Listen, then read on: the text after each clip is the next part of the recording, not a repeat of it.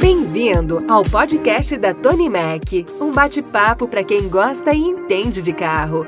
Esse projeto é uma realização Loja do Mecânico, a maior loja de ferramentas do Brasil. Pneu Store, o seu guia em direção ao pneu certo, seja em duas ou quatro rodas. A OAB, Associação das Oficinas do Brasil, faça parte do crescimento do setor de reparação automotiva. Mercado do Pintor, a sua loja online de produtos para pintura. Pensou em seguro? Consultoria Seguros. Sua segurança é a nossa maior satisfação.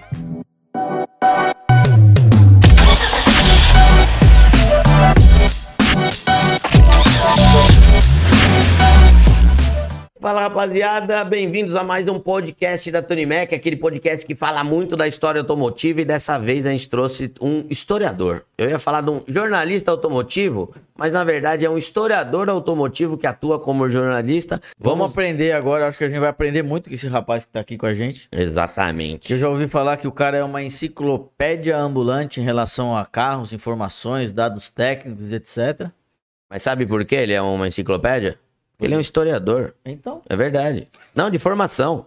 então, eu não Às sabia. vezes eu até esqueço disso aí, sabia? De Faz- formação. Faz tempo, né? É, nós- a gente tava falando antes que quando você, você faz a escolha do curso superior que você vai fazer, você é um moleque, né, cara? Tem 16, 17 anos. Tanto o Gui quanto eu, a gente foi por afinidade. Gostava de física. E, e engraçado que eu. Sabe que eu ia muito mal.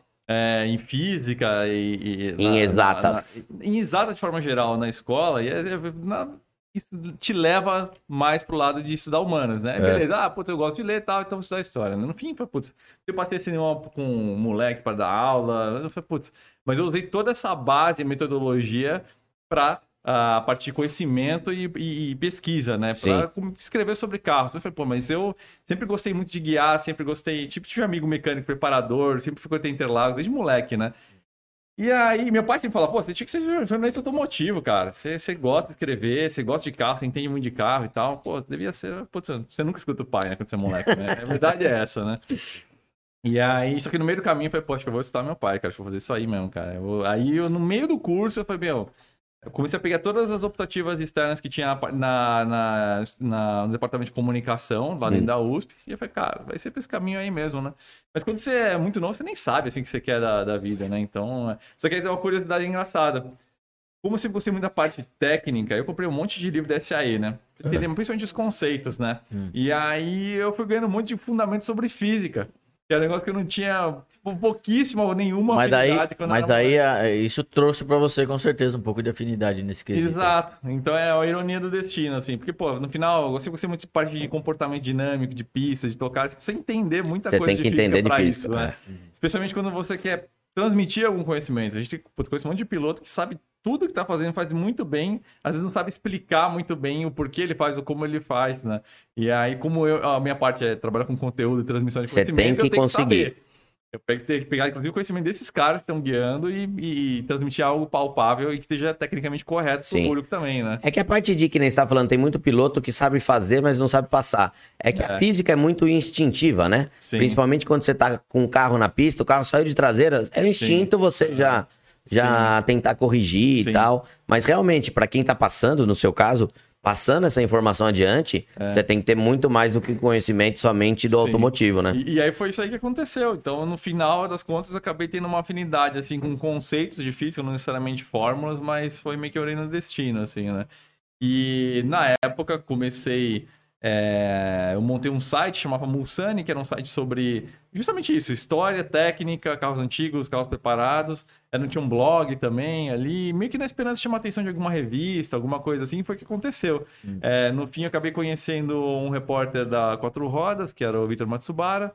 Eu comecei por contato dele, que eu conheci num evento que a Renault chamou a gente para conhecer o Sandero, o primeiro Sandero, antes de lançar. 2000 e... Por aí, alguma coisa assim. Nossa. Nossa, com 20 Só anos tinha. Clio, só tinha É. Clio ainda. É, é, e, não, os, e os Clios eram caros naquela época do Clio, do Clio que a Renault ainda investia no carro, né? No ponto 616. Depois Nos que eles RT fizeram- e é, tal. Marcel teve. Marcel teve os- o Cliozinho. Era o Alizé. É. Depois que eles começaram a fazer- tratar o Clio como um carro barato, ele via com airbag, o caramba, coisa que de carro de luxo não tinha na época, né? E, inclusive, só uma curiosidade aqui, um amigo, né, o Ordones, que putz, é referência em meio de Renault, Sandero e de Clio também, Ele já me falou assim, os, os Clios da época que o Renault investia, tinha muito mais ponto de solda e fixação de longarina com, com travessa. Estruturalmente era os bem melhor. Depois, é, muito melhor. Muito mais sólido o carro. Ah, então pra quem tá pensando em montar um carro de pista, vai atrás dos Cliozinho bem antigo. É, Dos é, Cliozinho lá, logo. Eles eram caros. É, depois que saiu do quadrado, quando começou a virar redondinho ali, que ele ficou bom. Mas vamos começar um pouco antes, no, no- começo mesmo, Barata. Pra quem, eu acho difícil alguém não conhecer esse cara, Juliano Barata, ele é jornalista automotivo, é, ele é o fundador do Fletout Brasil e todas as redes sociais estão aqui embaixo, meu. De YouTube, 381 mil seguidores, Instagram, 215 mil, Facebook, 230 mil. É difícil alguém não conhecer o Barata, não conhecer o badzinho lá da Fletout, que você vê de rodo na rua por aí. Mas eu queria contar, talvez, o que você nunca tenha contado por aí. Tipo, da onde veio o Juliano Barata? Vamos começar do A começo. gente procura fazer realmente uma ordem cronológica Sim. aqui. Começando pelo seu avô. Vamos pela árvore. gi- Árvore. ge- Nossa, eu ia falar ginecológica. árvore genealógica. Meu irmão tá sonhando. Da onde é o Barata? O Bar- ah, é um sobrenome que vem da Ilha da Madeira, de Portugal. Ah. Meu pai é descendente de português. Na verdade, meu pai é aquela salada típica Não é brasileira, apelido? né? Não é apelido? Não, não, não. É É mesmo? sobrenome mesmo. Por quê? Você achou que ele tinha sobrevivido à guerra atômica? Ah, sei. o Barata é o único bicho que vai sobreviver a. Ah, é apelido, o cara foi conhecido. Quanta gente é conhecido pelo, pelo apelido? Não, Não, é, mas muita gente acha que é apelido, mas é um sobrenome mesmo, é Hum. de Portugal. Meu pai é aquela típica história, né? Então, meu pai é do Pará, e aí tem aquela mistura de português com espanhol, com indígena, então a família clássica ali da, da, Miscelânea do- aquela miscelânea do norte, brasileira. que é bem assim mesmo, todo mundo lá. É, e minha mãe é coreana, sul-coreana, né? Hum. Eles se conheceram aqui em São Paulo, meu pai, tanto ela quanto meu pai vieram na década de 70 pra, pra cá, pra São Paulo. E aí se conheceram. É, minha mãe já tinha dois filhos, né, com o primeiro casamento, então são descendentes de coreano direto, e eu sou o único filho do meu pai, eu sou o único mestiço desse, Essa desse Dessa junção. familiar. É, Dessa junção Pará-Coreia É. do Sul. E aí meu pai, assim, ele sempre gostou de carro, mas é, não de uma forma profunda, como um Hum. entusiasta Ele clássico, curtia, assim, curtia é, carro. Curtia, e assim, mas... Então sempre putz, assistia Fórmula 1, ele me mostrou filmes que, pô, hoje são cult clássicos que nem muita gente não conhece, tipo Grand Prix, Bullet, Corrida contra o Destino, visto que eu era moleque, assim, tinha 7 anos, 8 anos.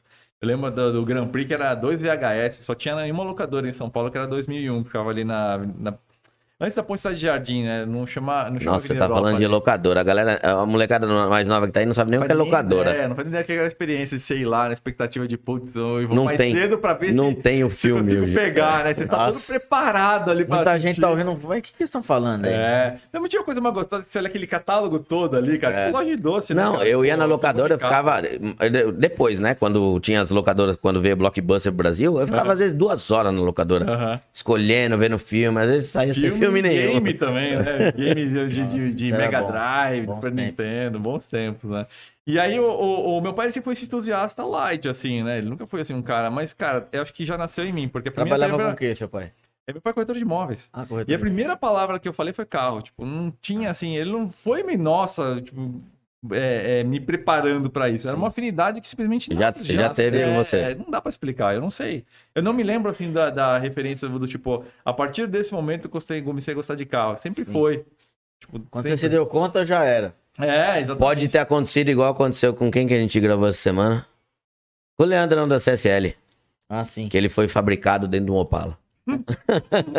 Daí ele falou que a afinidade deve ter vindo disso, que ele ia perguntar até pai dele. Ah, essa, pergunta, essa pergunta tem que fazer, eu não sei. Não tenho informações. Mas você teve essa afinidade desde cedo. Mas qual foi seu primeiro contato com o carro? Tipo, qual o carro, primeiro carro que você lembra ali? Do seu pai, sei lá, da, da família? Cara, eu gostava muito. Meu pai tinha um Uno CS vermelho. Nossa. Eu adorava aquele carro. Eu ia- Eu achava a coisa mais linda. Eu lembrei disso agora. Do, do, Do, Uno vermelho, eu- uma vez. Não, a gente tinha um ninho vermelho que uma vez saímos de casa. Esse eu não É. lembro, Eu fiz meu pai voltar porque eu queria ir no Uno vermelho, que a maçaneta dele é aquela Ih, que abre junto assim. porta. É. Lembro do da batida de porta até hoje. E os painel dele, cheio dos, do- das alavancas, né? É. Eu lembro do tio que tinha Que um. que era não lembro. Ah, eu era criança, eu não vou saber dizer com precisão, mas deve ser 85, 86, É, por aí. frentão na alta. É, frente alta. É. Tinha o 147, ele teve dois 147, um prata e um, e um branco, também achava lindo. Meu pai teve Fusca também. Eu, eu lembro muito do cheiro do carro, assim, né? E E, e essa coisa da vibração, né? O Fusca é um carro que vibra muito, né? E eu achava isso mó legal, assim. Vou explicar por quê, né? Mas eu acho que, assim, a primeira lembrança, assim, de, de, vamos dizer assim, performance, assim, acho que marcou muito.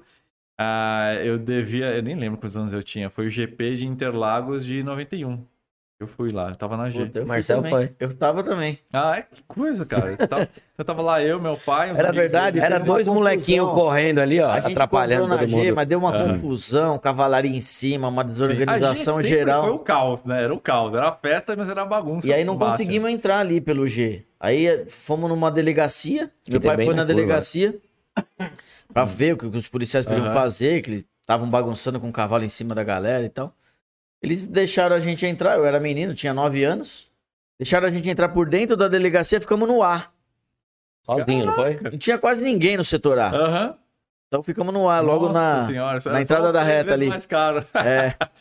E voltou com os ingressos ainda. Voltei os ingressos e devolvemos e, E pegamos o dinheiro de devolveu. volta. Meu pai ainda devolveu os ingressos. Caraca, meu. Pô, mas que coincidência, você tava no mesmo ano então. É, então. E aí foi lá, foi o primeiro contato mundo real com alguma coisa assim, tipo, extraordinária. Assim, que, É. meu, já- eu já assistia Fórmula Isso 1 que eu ia falar. televisão. Você já via Fórmula 1, já era televisão. ficcionado, né? Mas, cara, é, é, é uma desproporção tão grande entre o que você vê na TV e o que você vê ao vivo. Eu lembro até hoje, até hoje, dos sons Não, o barulho. dos carros reduzindo pra, pra entrar na curva do lago. Olha, ó, eu- eu- arrepia só de lembrar. Eu lembro, assim, puta, o som da Ferrari, o som da Williams, que era V10, a, a McLaren, que acho, acho que era V10 ou era V12, acho que V10. 91 não tinha turbo mais, né? Não, Era não, 80 e não, pouco Tudo turbo, né? aspirado. É. Tinha os V8 Cosworth da Bena, então eu lembro até hoje do barulho. Tinha a Lamborghini, que também era V12. Cara, eu lembro até hoje, assim. As um labaredas ronco. de fogo nas reduzidas. É, não, e eu lembro dessa sensação que quando a gente entrou pra assistir o treino, já tava acontecendo o treino livre de manhã, né? Então você tá ali na fila, você escuta aquele barulho, já, você já acha ensurdecedor lá, do lado de fora da pista. E quando você tá lá. É realmente ensurdecedor, né? Não conseguia Era conversar. não, Eu gritava no ouvido do meu doía. pai e ele não escutava. É, é, doía o ouvido, cara. E eu lembro Eu- que eu falei, foi aquela- o primeiro contato que eu falei, meu Deus, eu não sei o que tá acontecendo, mas eu quero fazer parte desse mundo. Foi tipo isso, assim. Eu nem lembro quantos anos eu tinha, não tinha nem 10 anos É, direito. né? tinha 8 anos. É, de 82. dois, é. Eu nunca fui na Fórmula 1. Eu lembro dessa época que a gente era pequenininho, a gente já acordava de madrugada pra ver Fórmula 1 e pra ver luta de boxe com Aham. meu pai. E o meu pai foi com o Marcel e não sei, eu acho que no- se eu não tinha idade, sei lá. Tinha- se eu tinha 9? É, eu tinha 6, 7 anos. 6 Aham. anos. E eu nunca fui na Fórmula 1. Eu já fui em, em Caraca. toda a corrida automotiva, truck, tudo. Fórmula 1 eu nunca fui. Porra, Gui, sabe o que é foda? Agora você vai escutar uma Fórmula 1 que não tem muito barulho, é, cara. Hoje que a não- Porsche Cup é mais barulhento que a É Fórmula bem 1. mais. cara. Nossa, eu lembro da, da truck quando a gente foi. Os barulhos dos caminhões era a coisa mais linda. É. A gente correu de kart uma época ali no, no cartódromo da, de Interlagos. E a gente lá no cartódromo, vendo as classificação. Na época corria o quê? Opala, né? O, o- a estoque era Opala, é. Ômega. é, de vez em quando tinha truck. E era um barulho do caramba. Mas hoje em dia aí na Fórmula 1 já tem um. Umas- completamente diferente, né? Não, é muito abafado hoje. Hoje você escuta o pneu na freada. Tipo, É. você escuta. O cara trava, você escuta o pneu arrastando. Antes você não escutava nada, cara. Era De só tão motor. alto, só motor. E, e era tão alto que o, o cara que tava ali fazendo a junção e você tá na curva, na, na curva do lago é alto pra caramba. Então, durante duas horas é muito barulho. Não existe um momento que dá pra conversar numa coisa de Fórmula 1 naquela época, né? Era muito, muito, muito barulho. E Então você foi- dormir com aquilo lá formigando na sua vida. hein? Então, você é um cara nato mesmo do, do, do som, da emoção do, do automobilismo. É, ali foi- Aquilo foi- entrou foi na veia, né? Picou, ali foi Aqui- onde picou. Falei, putz, grila. E... Mas aí acontece isso, né? Tipo, você vai virando adolescente e tal, e aquilo vira meio que um hobby, né? Então eu comecei a gostar muito de carro antigo, já desde moleque, né? Então eu lembro duas passagens que foram, assim, muito marcantes pra mim é, nessa vida de, de antigo mobilista, assim, né? Não, talvez um, um termo um pouco puxado pra mim, mas é, eu devia ter uns 16 ou 17 anos. Eu tava ali na, perto da Faria Lima com a Juscelino, cara, e aí eu vi um Charger cinza é, com o escape dimensionado aberto, entrando assim, cara, tipo, na- entrando na, na Faria Lima, cara, meio que assim de lado, assim, derrapando, cara. E depois eu fui conhecer esse cara muito depois, que era o Gordo, o Márcio Gordo dos Dodge, veio. E era difícil de ver charge naquela época, né? Nossa, não, e aquele carro já era impecável, cara. Eu fui conhecer esse carro depois, tinha motor 360, era um carro forte pra caramba, era conhecido já na- no meio dos Dodge, né? Sim. E, e aquele, naquela época, tinha 16 anos, tava começando a conhecer as pessoas no meio de carro antigo, assim, desses V8, dos Dodge, dos Maverick e tal, né? E essa foi uma cena que eu falei, puta, eu quero um negócio desse pra mim. E aí outra foi que, putz, eu era moleque, tinha 17 anos, começava a arrastar meu pai pra tudo qualquer loja de carro antigo, né? Pô, pai, vamos lá ver. Ele gostava também, né? Mas Então era- o, o seu gosto é pra, pra esse tipo de carro mais, Ah, sim, sim, mais sim. antigo? Que assim? mexe comigo de verdade, sim. Meu trabalho envolve tudo, né? Então, Sim. é, Você tem que acompanhar desde lançamento.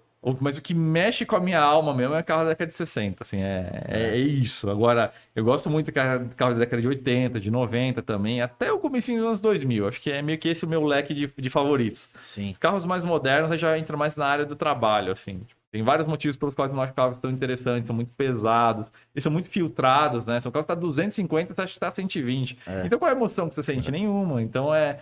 Eu gosto da emoção, é aquela coisa da- lá de que me picou quando eu era criança, Fórmula 1, barulho, vibração, eu gosto disso. Então, os carros de hoje são nunca foram tão avançados, nunca foram tão excelentes. Mas para quem gosta de carro e, da- e das emoções, são carros muito filtrados, né? O que você acha dos câmbios automáticos? Não, peraí, peraí. Eu ia fazer uma pergunta que você falou da, da época que era criança. Aham. É, falando de, de, de criança, não sei, eu acho que pode falar isso aqui porque não tem mais problema. Com quantos anos o Barata aprendeu a dirigir? Cara, Porque é- você tá falando do de ser picado pelo bicho. Depois eu vou contar o que eu e o Marcelo fazia pra Ó, gente eu dirigir. tive algumas, alguns contatos com o meu pai, é, me, me ensinando a dirigir, meus irmãos também, devia ter uns 9 anos, 10 anos, mas aí só na USP, assim, né? Mal, Hum. mal porcamente, né? É, com uns 16, 15, 16 anos, eu comecei a dirigir um amigo de infância, me, me ensinou, o Marcelo, a dirigir ali perto da. Onde o Pelote filma os vídeos, inclusive, ali, Sei. perto da, da Vila Morumbi e tal. Foi ali que eu aprendi a dirigir. Só que é engraçado porque quando eu tava dos meus 18 aos meus 20 e poucos anos, foi uma fase muito difícil é, financeiramente para os meus pais. Então era muito caro fazer autoescola, né? Ou até hoje é muito caro, né? É. Então eu fui tirar a carta com 21. Não, não significa que eu não dirigia, né? Mas a carta eu fui tirar Foi com com 21. 21. Eu, eu, eu perguntei porque a gente. Oito anos, né? Aprendemos a dirigir com 8 anos de idade. E a É, gente então, era chorava. isso. A gente chorava com meu pai. Pai, vamos, vamos dirigir, vamos Aham. dirigir, vamos dirigir. Aí a gente dirigia 10 km cada um, né?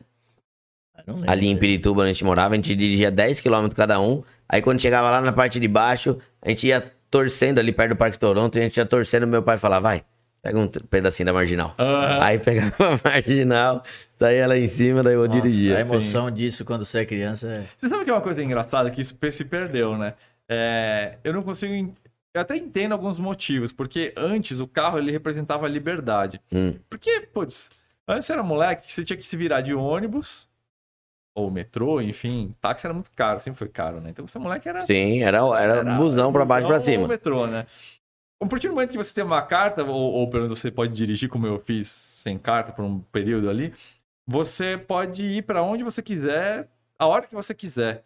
E aí aquela, aquela, vamos dizer assim, aquela virada de chave, aquele rito de passagem para o momento que você tem a liberdade de fazer as coisas que você quer fazer, né? Sai com os amigos e tal, e não sei É o quê. que hoje a liberdade, ela. hoje a liberdade é não cabe tá na mão. aqui. É, ela cabe na mão, então, a liberdade. Então, isso, exatamente, você chama o Uber e não sei o quê. Mas Não- não paga posso falar pra, pra gente que viveu, não é a mesma coisa. Não, não tem nem E mesmo não é a mesma coisa até hoje. Se você tem a liberdade de você ir com o seu carro a hora que você quiser, é diferente, cara. Você tá solto sozinho.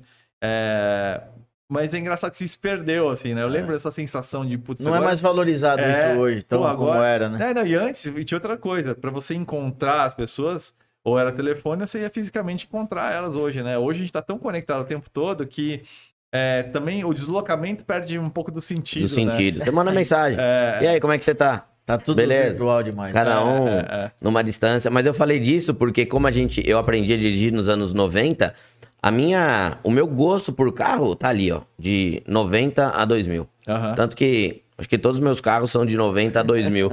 Tem um só que é um pouco para mais para frente. Não, eu não consigo Pouquinho explicar. vai pra frente. É, Eu não pouquinho consigo só. explicar por que os anos 60, cara. Assim, eu sei que foi uma época de designs muito frutíferos, né? Puta, a gente tava vendo aí o Mustang, vocês têm um rádio Sim, um 67 ali. É, assim, né? O, é, é o design que é tão histórico que até hoje a indústria tenta copiar, né? O Sim. Mustang hoje remete sempre a essa época e tudo mais. É, acho que tem uma coisa também que eu gosto muito de que eu te falei, né? De vibração, de ronco e tudo mais. Pô, essa época que tinha os V8, girador pra caramba, forte, né? Os V8 Windsor e tal. Então tinha, tinha os Big Block, né? Os carros americanos. Então acho que era uma época muito pura, vamos dizer assim, né? Era uma época muito romântica, né? Mas é engraçado que, assim, os carros dos anos 80 e 90, que foi a época que eu vivi, eu gosto muito também. num- um degrau pra baixo, mas não é, não é a mesma coisa. Mas eu também gosto muito, né? Tanto que assim, a- eu gostaria muito de. Eu tenho uma Alfa GTV hoje, né? Que tá caracterizada de GTAM, que é uma versão de corrida. Ah, eu gostaria muito de ter é, um carro de cultura americana, tipo um Dodge, um Maverick, o italiano que é a Alfa, Sim. e um JDM da vida, alguma coisa assim. Eu gostaria muito de ter um Civic, um B16zinho, VTI da vida, Alfa eu já tenho, e um Dodge ou um Maverick Essa Alfa, que ano que é? 72. 72. É. Então, é, eu gosto muito, assim, de... Tem gente que gosta só de um tipo de carro, né? Eu gosto... de- Eu, eu vou te falar, eu gosto do que tem motor. É, eu, Eu gosto do que tem motor. Menos elétrico. É, me- não, É, menos, não, e menos eletrônica. Quanto menos É, eletrônica, é, mais, exato. mais eu gosto. É, é. Mas qual que foi o primeiro carro que o Barata teve? Foi um Dodge. O primeiro Dodge? carro que tava no meu nome mesmo foi um Charger me- é, 77. Ah, esse carro chegou a ficar com o badulato um tempo. Hum. Ah, ele era branco Valência com teto interior vinho. Puta, Era um carro que era só o pó, assim, cara. Mas é o que eu podia comprar, né? Na, mas, naquela época ainda tinha condições, não era caro, né? Dois mil reais custou o carro. Então, e hoje? Quanto vale um carro desse? Ah, hoje. Ah, hoje, aquele carro cansadão, acho que seria um carro de uns 70 hoje. Aí. É, porque um carro desse bem Uma conservado é carro de valorização e 300 tanto, pau, né? É, é, não, exatamente. O zerado, 300 É um carro de 300 pau. É, exatamente. Dois mil reais pagou no carro. É, é, vendi um bate que eu tinha pra comprar ele.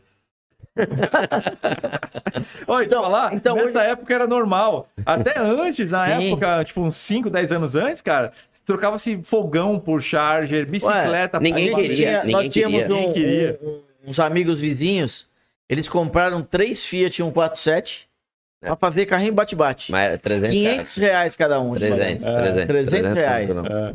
É isso aí. Você- Mas você pega os Charger, os motorzão, ninguém queria. Era carro abandonado por aí, É, né? É, é. Ah, Pra você ter uma ideia, depois eu tive que vender esse, esse, esse Dodge. E aí eu comprei um Dart, passou um ano, passei um ano sem carro e comprei um Dart depois, né? O Dart foi. Já, já tinha subido bastante. Eu fiquei dois anos e meio, três anos com esse Charger. Subiu bastante. É, foi sete paus, eu acho, paguei no Dart. Só que tinha três pau e meio de multa, eu sabia. Hum. O cara falou, ó, tem três pau e meio de, de, de débito aqui no carro, de multa, blá, blá, blá. Ah, beleza. O carro, é- mas é diferentemente do Charger, esse carro tava muito bom de estrutura. Tá. Só tem um jeito de a gente se apre- aprender, né? Se fudendo. Se né? lascando. Então, assim, puta, descobri o que que é um carro com longarina ruim, o que que é um carro com podre, não sei o quê. Aí eu aprendi a olhar, né? Aí, beleza. Então, o Dart que eu comprei era um carro que ele tinha sido pintado, tinha lá uns tremidinhos, mas por baixo o carro era zero, né? Zero, zero, zero, zero. Beleza. Só que aí, quando eu fui pagar as multas, tava pronto pra pagar, cara, já tinha passado cinco anos as multas. Então, o carro saiu por 3,5. Ah, Entendi. Caducou as multas? Caducou. Sério mesmo? Cinco anos. É. É Isso vale ainda até hoje? Ninguém fica cinco anos. Nem pode divulgar isso. Ninguém fica com o carro. pa- É Como quando não? você vai é, pagar o licenciamento, Licenciamento, Você tem que pagar tem que multa. pagar a multa. Sim. Aquele carro, o cara andou e ficou com o mecânico e não sei o quê, e aí o, cara, o cliente não tinha dinheiro, largou o carro lá, tanto que foi dupla transferência. O carro tinha ficado 4, 5 anos parado, largado lá. E o cara sabia que é das, das multas do mecânico que me vendeu, só que as multas eram do, do dono anterior, né? Entendi. Então quando eu fui, fui licenciar, falei, Não tinha. eu, eu- eu fui lá no Detran, falei, você tem certeza? Não, porque tem três pau e meio. Aí ela não explicou, falou, passou cinco anos, aí ela- Mas hoje isso não acontece mais, né? é só você largar o carro cinco anos parado. Quem que vai fazer Não, vai isso? ter, mo- vai ter gente que vai largar. Acontece. Acontece. Acontece ainda?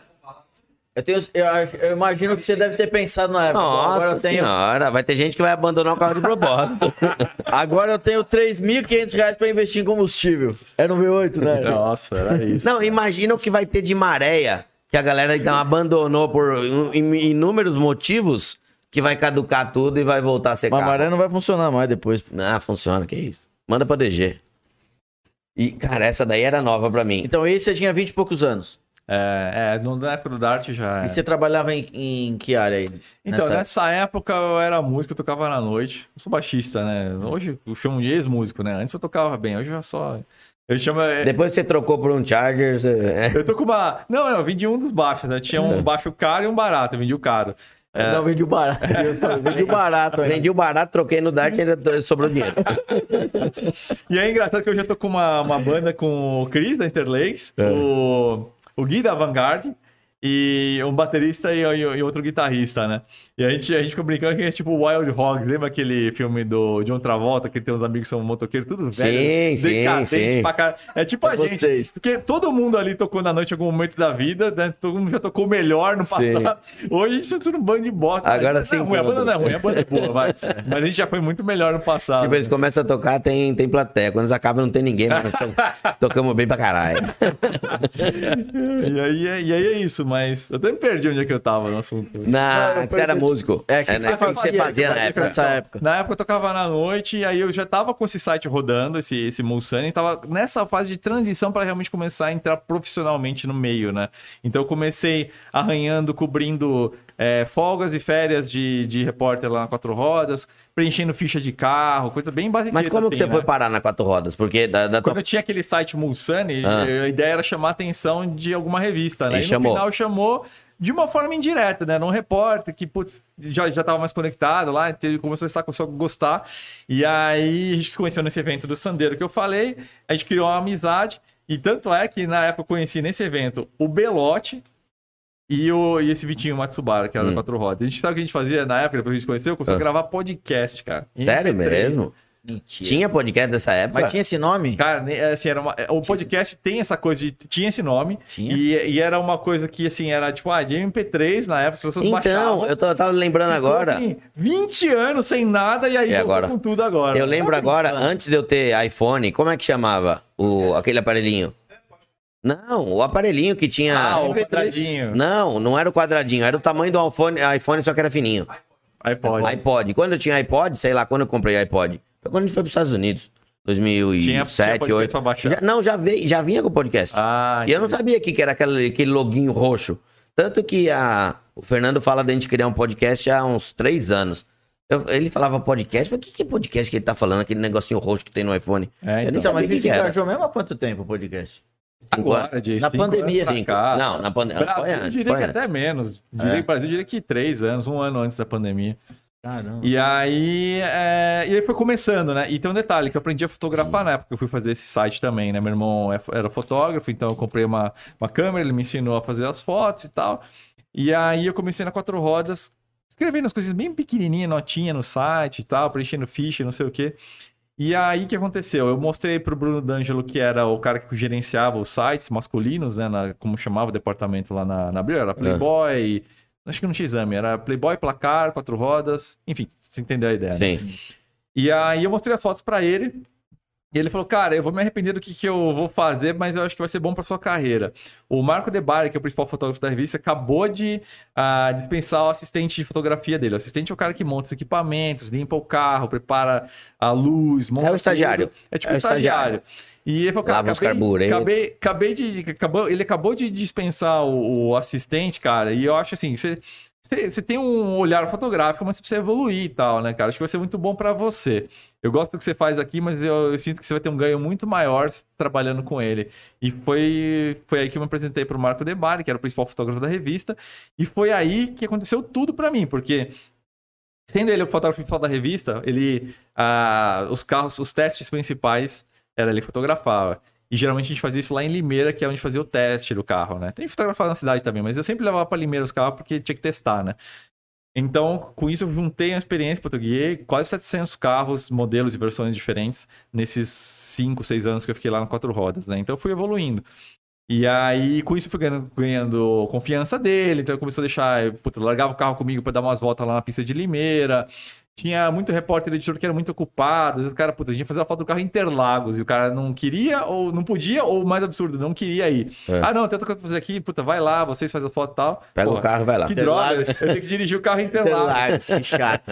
E nessa época, assim, puta, eu já, já, puta, já era maluco, eu já andava de kart indoor pra caramba, não sei o que, já, já lia pra caramba. Então, pra mim era um sonho. Eu falei, putz, que pariu, cara. É, Os caras estão me pagando pra fazer isso? é, é, exatamente isso aí, cara. E aí foi aí que foi o quê? É, ganhando experiência e sensibilidade com esses carros, começando a entender produto mesmo, né? Que características são bons para um carro, porque a gente não pode avaliar um esportivo, um utilitário e um hatch de entrada sob o mesmo olhar, né? Exato. então, o esportivo você tem que realmente buscar ali, puta, comportamento dinâmico, performance, etc e tal, né? Percepção de luxo e qualidade percebida. Ah, se é um hatch de entrada, você tem que ver principalmente parte de conforto de rodagem, economia de combustível, qualidade de construção, que temos que são muito simplificados e tal. Não dá pra querer buscar esportividade num carro Exato. popular. Mas se ele entrega, você tem sensibilidade pra pegar isso. Sim. Tipo, exemplo, um K, um K bolinha, primeiro de todo. Porra, o carro é fantástico ao volante. Por... Não vou dizer nem Dinâmica que é boa. por acidente, porque o cara que era o chefe de engenharia na parte dinâmica veicular na época era chamado Richard Perry Jones. O cara que, sob o tutela dele, nasceu o K, Fiesta e Focus, que são três dos carros mais legais pra dirigir que existe até hoje, assim. É. E principalmente o primeiro Focus, o primeiro K e o primeiro Fiesta. Cara, esse carro faz um absurdo de curva. Faz curva pra caramba. E faz a cur- curva com, com as quatro que a gente chama, né? Tipo, É. ele, ele, Ele não sai, sai- de frente, ele é, vem junto, vem assim, junto, né? é. Tanto que o carro, você tirar o pé na curva, ele roda, né? Que solta a traseira, né? Ele parece os minizinhos antigos que entra na curva já arrastando inteiro. É, então, falei, pô, que do caralho. Aí você vai pegando isso, né, cara? E aí foi essa experiência que eu fui juntando e de um lado lendo esses, esses livros aí, SAE e tal, não sei o que, me informando, site gringo, não sei o que. E, e foi juntando. Só que nessa época eu não escrevia, eu não avaliava carro, não Você fazia tinha que teste idade ainda. nessa época já? Ah, 20 e poucos, é, 22, 3, até É. meus quase 30, né? Que, que eu fiquei lá seis anos, né, na, Hum. na Quatro Mas você pegou uma puta de uma experiência absurda, né? Peguei, peguei. Tanto com quem você trabalhava, com o que você fazia, né? É, agora só uma coisa engraçada, lá no Quatro Rodas, eu fui pegando toda essa experiência com produto, Hum. mas eu não escrevia sobre eles ainda, mas eu passava muito pros editores. E aí era legal, porque a gente almoçava junto, e os caras começaram a entender que, porra, começaram a perceber que eu entendia alguma coisa, tipo, não era qualquer moleque que tava lá, né? E aí eu comecei a trocar muita informação, assim, com eles, assim, ó, carro assim, assim, assado, puta, chão ruim, você vai ver, bate seco e tal, não sei o quê, puta, inserimento sai um pouco de frente, né? Foi ganhando moral com o pessoal, né? Mas o diretor lá na época era um cara, assim, mais conservadorzão e tal, então, tipo, nunca cheguei a fazer um teste, né, de, de, de avaliação. Eu Sim. escrevi todo tipo de matéria quatro rodas, menos a avaliação de carro em si. Tudo bem. E aí o que aconteceu é que na época, isso já era 2010, veio o Jalopnik pro Brasil, que era um site gringo, americano, de entusiastas de carro. E aí eu, eu gostava muito de Jalop gringo, e aí quando eu soube que tinha aqui no Brasil, eu falei, meu, pelo amor Vou de Deus, lá. É, não, não vou pra lá. Falei, meu, eu quero frilar pra vocês aí Tá. e tal. Pô, pode, não sei o quê. E nisso o diretor de redação Quatro Rodas foi, gente, eu falei, não, não tem problema, pode escrever pra eles. Vocês não escrevem sobre carro aqui, não tem problema escrever lá e tal, não sei o quê. E aí eu comecei a frilar, comecei a escrever pra eles de vez em quando e tudo mais. Os textos do que a gente publicava no Jalopnik que eu escrevia chamou a atenção do pessoal da revista Karen Driver, que era justamente mais voltada para entusiasta, performance Sim. e tudo mais. E aí eu tive esse convite para ir para a revista Karen Driver, mas aí realmente para avaliar e testar carro. Hum. Nessa época, na Quatro Rodas, eu já era fotógrafo. Então eu continuava como assistente do Bari, mas eu já fotografava um monte de teste também. Então, putz, aí sim, já putz, fazendo foto. Eu não cheguei a fazer foto de capa, acho que eu não cheguei a fazer, mas foto de avaliação de forma geral eu já fazia. E escrevia matérias de comportamento, de personagem, de mecânico e não sei o que, mas nada sobre avaliação. Virou a chave completamente na Karen Driver. Aí agora realmente era avaliar carro 100% do tempo, né? E aí foi legal porque, putz, aí eu pude botar em prática toda a experiência que eu tive. Então, eu pude criar essa fase de juntando experiência, sensibilidade e conhecimento dos carros. Quando eu fui pra Karen Driver, cara, Tava aquilo, o vulcão explodiu, Veio cara. de uma vez. É, foi de uma vez. E aí, puta, muito rápido os caras já me largaram com os carros esportivos. Eu falei, meu, é você o cara pra fazer esportivo. Então eu viajei pra caralho. Puta, eu, via... eu dirigi a Mercedes SLS Black Series em Paul Ricard, RS4 é, no Autódromo Red Bull Ring, é, Porsche Boxster 911, é, Cayman na França, puta, porra toda. Assim. E ainda recebendo pra fazer É, isso. foi uma época muito merda. legal. Agora tem um detalhe. Na Driver eu ganhava um terço que eu tirava na, na quatro rodas. Na quatro rodas. Sim, eu, eu ganhava mal mesmo. Mas você nem se importava. Não, é, foi uma troca que eu fiz conscientemente. Sim. Quando fui negociar o valor, eu falei, cara, é isso que a gente tem, é uma situação um pouco diferente. E tinha um detalhe na quatro Você rodas. titubeou pra ir, não? Por causa do valor? Não. É lógico que não. Você é moleque, cara, a hora que você arriscar é com seus 20 e Sim, poucos, né? lógico. Você não tem Hoje- uma responsabilidade ainda de família, tem de um filho, tudo. tem família, né? Então, Casa pra pagar, É, exato, é. escola conta, das é, crianças. você mora em casa com seus pais, então, oh, situação completamente diferente.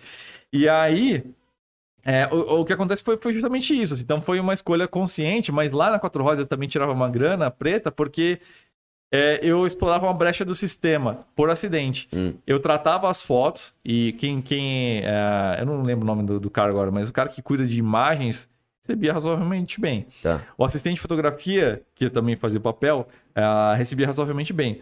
Um repórter freela também recebia razoavelmente bem. Eu fazia isso também. E o fotógrafo também. Eu fazia essas quatro Então funções. você tinha até quatro cargos. Eu trabalhava que nem um retardado nessa 4 horas. Uma disposição que normalmente você só tem aos seus 20 e poucos anos. Tipo, É. você trabalhar das 6 às 11, porque eu escrevi pro Jalopinique ainda. Sim. Então, literalmente, das 6 às 23. Das 7 às 23. Puta, é, era um ritmo alucinante, mas tudo bem. Ah, eu tocava na noite também, né? Isso- não, tinha eu, eu- ia falar, você, você tinha abandonado a noite essa não, época, né? não, na, na, na época quatro rodas eu ainda tocava. Então tinha vezes que eu chegava virado. Mas tudo bem. Era um Red Bull e beleza. Ah, mas tudo bem, eu só vou dirigir É, Interlagos amanhã, eu tô virado faz 48 horas. De- Depois ele colocou uma faculdade de medicina junto. E aí, né? qual era a questão? Lá na Karen Driver tinha a questão até, puta, de sindicato, pressão, não sei o que. Então eu não podia fazer as duas coisas. Eu não podia ser fotógrafo e editor. Sim. Tinha que ser uma das duas coisas. E eu fui lá pra ser editor. Então aí, nesse momento, eu larguei a fotografia como profissão, né? Então, é... Por, por essa limitação é, sindical, mais essa limitação de, de eu não conseguir fazer várias coisas, eu- e mais a estrutura ser muito menor na editora Escala do que na Abril, eu ganhei muito mesmo, mas tudo bem. Tá valendo. Tá valendo. O que você ganhou na. E do- quanto tempo você ficou na Karen Drive? Eu acho que foi uns três, três anos. Três Testou anos. tudo que é carro. É, testei tudo qualquer tipo de carro. Ele foi, foi legal. Viajei muito, testei muito carro aqui no Brasil também. E aí eu recebi o convite, eu não vou lembrar agora, 2000 e... Gente, acho que foi 2012 para ser editor-chefe do Jalopnik. Que eu continuava freelando lá.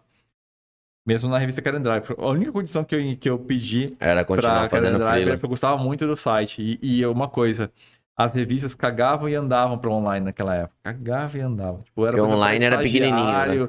Os caras não queriam saber, editor, que sabia Queria de... imprimir papel. É, era papel. Ah, a matéria principal, não, segura pra revista, não vai pôr no site, não sei o quê.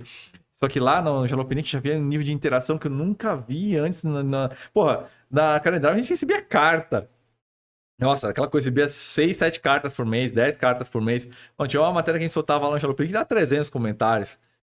Eu já, eu já tava experimentando um nível de interação que... E mesmo assim, a- a- as revistas não, não. Demoraram muito. Demoraram demais, demoraram demais. Até coisa de menos de 10 anos, cara. Bem, menos de 10 É. anos. E aí, só que chegou uma hora, cara, que quando eu, isso no meu último ano da revista Karen Driver, toda vez a gente ia pra banca ver a capa das concorrentes, né? Quando aquela virada de mês, né? Pô, Hum. vamos ver que a Quatro Rodas lançou, vamos ver que a, que a Autosport publicou, tal, não sei o quê. E eu me dei conta que eu só ia pra banca pra fazer isso. Porque eu já não tinha o hábito já há vários anos de ir pra banca pra comprar revista. Eu falei, pô, eu trabalho com um negócio que nem, Nem eu, consumo. Consumo. Pelo amor de Deus, tem uma coisa errada, cara. Foi que eu aceitei o convite pra ir pro Jalop. Falei, meu, não tava nem pensando no futuro, tava pensando realmente na coisa mais íntegra, assim, de coerência com o que eu faço. Pô, Sim. acredito, eu acredito mais nisso. Então aí eu fui pra ser editor-chefe da Jalopnik. Mas a Jalopnik também teve uma. Teve um tempo no Brasil e ela foi embora já faz muito tempo também. Foi embora faz um tempo. Era uma empresa que era mal gerida comercialmente. Hum. Então eu, ele ficou três anos aqui no Brasil, se não me engano, três ou quatro. Eu acompanhei desde o começo. Quando chegou no Brasil, acho que no quarto mês eu já estava freelando para eles. E eu. ah, o João Pinick morreu comigo como editor-chefe à frente do negócio. Ah, Era uma empresa de sites, então era como se fosse uma editora. A Abril tinha várias revistas. Sim. Essa no digital, né? Então, a F451, ela tinha o Jalopnik, tinha o Gizmodo, Kotaku, é, Trivela de futebol, para quem gosta de futebol, acho que deve lembrar. E o Tazio de Fórmula 1. Tinha, tinha bem mais sites do que isso, na verdade. E era uma empresa que era um pouco mal gerida, assim, comercialmente e tudo mais. Os sites também tinham alguns problemas e tal. E aí a gente teve aquela crise ferrada, né? Que foi, foi lá a época ali da, da reeleição da Dilma, deu uma crise fodida. E aí o que aconteceu? A... Aquela empresa começou a esfarelar. O contrato não rolava, não rolava, não rolava. Mas os caras lá da empresa eram, eram assim, muito. Cara, eram caras de gente boa, assim, cara, porque é, os caras me falavam, olha, cara, no começo do ano, isso, 2000, começo de 2013, ó, Hum. a situação não tá legal, existe uma chance grande da gente não terminar esse ano com o Jalopnik no ar. Eu não sei quando vai acontecer, só tô avisando você, tipo, peço aí a sua lealdade em não compartilhar isso com ninguém, mas Sim. eu acho importante você saber, é, até para você ir se preparando, né? E aí chegou em março ou abril, eles me confirmaram que realmente não iam renovar o contrato, porque tem um detalhe, naquela época o dólar fez assim. Lembra que parou de, Parou vir, parou de vir um monte de carro, Tinha 80 parou de ser importado, um monte de carro, porque o dólar foi lá pro telhado. E as licenças eram em dólar. Sim. Então, já era uma empresa que tinha umas dificuldades ali comerciais. Aí, puto, o dólar disparou. Dólar disparando. Meu, ferrou. Então os caras, ó, não vamos renovar, então a situação é essa daí, você vai precisar de demitir ah, um repórter, um editor no mês tal e o outro no mês tal. Aí eu falei, puta, que situação merda, nunca tinha demitido alguém na minha vida, né, cara? e aí eu falei pra eles, assim, posso falar pra eles, tipo, de antemão? Aí foi a mesma coisa, né? Avisei pra eles na hora que eu soube, é, ó, vai acontecer daqui a quatro meses, daqui a oito meses, só pra vocês saberem, vocês podem já se preparando aí, enfim. É, eu, nessa época, eu fui, voltei pro mercado, né? Eu falei, olha, é, fui lá na Quatro Rodas, na Auto Esporte, na Karen Drive, falei, ó, tem situação tal, acho que perto do fim do ano ali eu vou estar disponível no mercado. Falei, vem pra cá, tinha convite pra todas as revistas. E aí eu falei, olha, é, e eu tenho uma equipe que é muito boa, que era o Dalmo Hernandes, o Léo Contesini, que hoje tá comigo até hoje, é um dos sócios da Flatout. É, e eu falei, ó, esses rapazes são muito bons. Eu falei, ó, vamos conversar com eles também. Aí eu voltei lá pro, pros meninos, né? Falei, ó, a situação que eu tenho é a seguinte. Então a gente, no fim do ano, a gente não vai ter mais gente vai estar todo mundo no olho da rua. A gente pode voltar para o mercado. Quer dizer, vocês vão entrar e eu vou voltar para o mercado de revista. é, e pode ser que a gente vá para o mesmo lugar, pode ser que cada um vá para um lugar, mas eu ajudo vocês a se encaixarem no mercado. Ou a gente pode arriscar é, criar um negócio. E aí nasceu o Flatout. Que foi, é, era a próxima pergunta que eu tinha. Onde nasceu? Quando nasceu o Flatout? Nasceu assim, exatamente assim. Em dezembro de 2013 ele foi pro ar, 22 de dezembro de 2013. No meio de uma crise fodida. Tanto que ele nasceu com um crowdfunding, né? Aquela coisa do pagamento voluntário para ajudar. Ah. Porque, cara, a gente nasceu de uma falência do Jalop. Meu, eu entrei aquilo lá com a rescisão de contrato, cara. Eu lembro que eu tinha. Tudo que eu tinha, eu tinha 20 pau para segurar a empresa por um tempo que fosse necessário para Pra ela se engrenar. segurar. Isso dava para pagar as contas. Eu falei, olha, a gente não tem um real para ninguém, cara, porque tudo que eu tenho são 20 mil e isso dá para pagar as contas de servidor e tudo que a gente precisa de TI, de infra por uns 4, 5 meses. Se não der, aí realmente a gente tem que voltar pro mercado, tá? Foi tipo uma missão suicida mesmo, cara. Como é que você tem um planejamento pra empresa virar em 4, 5 meses? Foi o que aconteceu, cara. E É. deu certo. A gente já fez isso. Não, a gente teve uma história parecida quando a gente montou a Tony Mac da Mofarreg. Foi 2000, né? 2001. A gente tinha dinheiro pra pagar. A gente nem contava o resto. A gente tinha dinheiro pra pagar o aluguel Aham. por um ano. Caralho. Um ano pagar de aluguel era, era o que É, a gente tinha então. condição. E aí era isso, foi o voo suicida, né? Com a faca nos Sim. dentes de pó. Você não sabe se, tá, se a árvore tá pronta, você Você pula vai, e Pula vai. e, e conta com a sorte. E aí foi o que aconteceu. Então aí na época foi fundamental. Na época a gente conseguiu fazer um contrato com a Dunlop, com o Auto Z, que era um e-commerce que pertencia ao grupo, pertence ao grupo De Pascoal. Hum.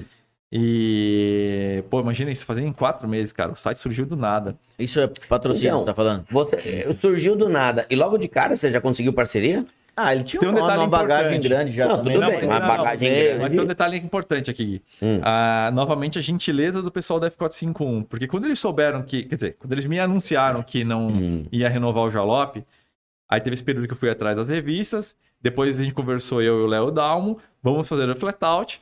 Aí eu virei para o cara da F451 e falei, cara, eu vou fazer isso. Eu só queria saber de uma coisa que você me, me liberaria pra fazer isso, que ajudaria muito. Que é, eu posso anunciar o nascimento do flatout Não, já. junto com a- o anunciamento público do fim do Jalop, o cara falou, não só você pode, como você deve, porque para mim aqui como empresa o impacto vai ser muito menos Menor, traumático. com sim. certeza. Porque a gente vai estar saindo de um segmento, o setor automotivo a gente está abrindo mão, então não existe concorrência. Mas o nosso público, tipo, porque o público tinha público que consumia tudo, tipo, Sim. Jalop, Gizmodo de tecnologia, Kotaku de games. Então, para esse cara, só vai ser uma mudança de URL. Sim. Pra, pra gente, como empresa, é, é muito menos traumático simplesmente dizer que vai morrer. E dizer vai que morre e nasce um negócio nossa. no mesmo anúncio, pra É. mim é ótimo. Então, cara, vai, vai em frente e tudo que você precisar fazer, usa as redes sociais do Jalop enquanto o contrato estiver vigente. Cara, pode usar tudo que você quiser, que pra gente ajuda e, e ajuda você também. Sim. Então, Então ele já nasceu Um empurrãozão, né? empurrãozaço, porque naquela época o Facebook não tinha esse monte de restrição que tem hoje de alcance. Então toda matéria nova que saía no. Flatout, a gente usava a fanpage do Jalop. Hum. E a do Flatout também. Então a gente saiu com um nitro, assim, ferrado. Então as últimas matérias, o último mês do Jalop era basicamente um redirecionador de link para o Flatout. Então a gente já começou com audiência, assim, de 500 Enga- mil visitantes por mês. Engatando de terceira pra quarta com o É, botão no largando o nitro. movimento, largado Com, em o movimento. com o botão no nitro ali. Então foi, foi muito legal essa atitude lá do Kyle Maia, da F451. A empresa tinha suas limitações, mas eu não posso reclamar da, da gentileza dos caras. Foi muito legal. Foi um apadrinhou. Apadrinhou É, legal. E conta pra gente é, o, o- qual o significado, da onde o nome Flatout? Então, é, é, o- é, uma- é um trecho, na verdade, flatout significa pé embaixo, né? E é, tem um, um- uma frase clássica do piloto de rally chamado Colin McRae, que fala, enfim, doubt flatout, que na dúvida, Enfia o pé. Na dúvida, enfia o Porque pé. no rally tem isso, tem curva que você não vê a saída, e ele era um piloto retardado, assim, né? Tipo, tanto histórico de acidentes dele era enorme, né? E era, era meio isso, assim, cara. Tipo, ele não sabia se era... O navegador cantou lá, que era, putz, era uma... uma- talvez não seja flat, cara, não vou Ele não, flat, cara. ele não entendeu. Não- Ah, não entendi bem. Enfia o pé. Mas por que isso? Porque o espírito da empresa foi suicídio, foi esse suicídio, cara. Tipo, foi, meu, não suicídio, foi um espírito suicida. Tipo, se der, der, se não der, eu não foda-se. Na Tipo, dúvida, enfia o perdeu pé. tudo. Porque foi isso, cara, tem 20 pau, eu nem sei quanto tempo vai durar esse dinheiro e, cara, não tem um real pra, pra nós e é isso, cara. Mas o, o da dúvida enfia o pé, o, o termo flatout, você vê, ele, ele resolve muita coisa na vida, né, mano? Eu, eu tava pensando agora que você falou do. Não, isso abrange, meu, aí abrange coisa pra Não. botando foda. Não, não, é nem o botão. Vou falar até de um. Eu fiquei durante um ano montando um carro. Isso em 2001. 2001, acho que foi, né? A Paraty. Ficou um ano montando o carro. Quando ela ficou pronta, saiu os dois retardados aqui.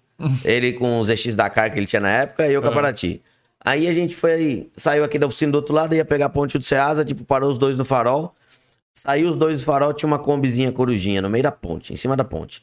Aí o Marcel jogou pra esquerda, eu joguei pra direita da Kombi ficou no meio. Tipo, como é que chama? Do, o Hackney passando o Schumacher lá em. ah, sim, sim. Pô, Ricardo na Alemanha. Zonho, É, é, Spa. É um cara lado. Né, Eu joguei pro lado direito. E daí a Kombi viu o Marcelo do lado esquerdo e jogou pro lado direito. Ah, não tive dúvida. Na- ou tive dúvida, enfiei o pé.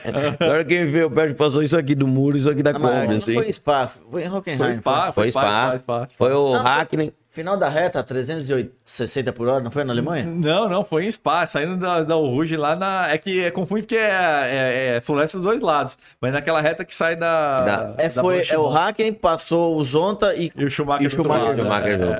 É. Foi louco esse. esse, essa aí. foi- Mas aí foi isso. Então foi um espírito muito aventureiro e assim, pô. Imagina assim, ó, é, é, quando eu tava lá na Quatro que era driver, porra, o sonho era ser diretor de redação, né? Pô, você editor, depois editor-chefe, depois diretor de redação. Cara, de repente do nada eu era empreendedor, cara. Universo completamente diferente. Pro usuário só mudou o URL, de Sim. Jalop nem pra Flatout, cara. Pra gente virou de principalmente pra mim, virou de cabeça pra baixo o universo, cara. Aí você começa a entender que são questões jurídicas, tributárias, Sim. ser empreendedor, gerenciar a empresa, expectativas, né? Gerenciar pessoas.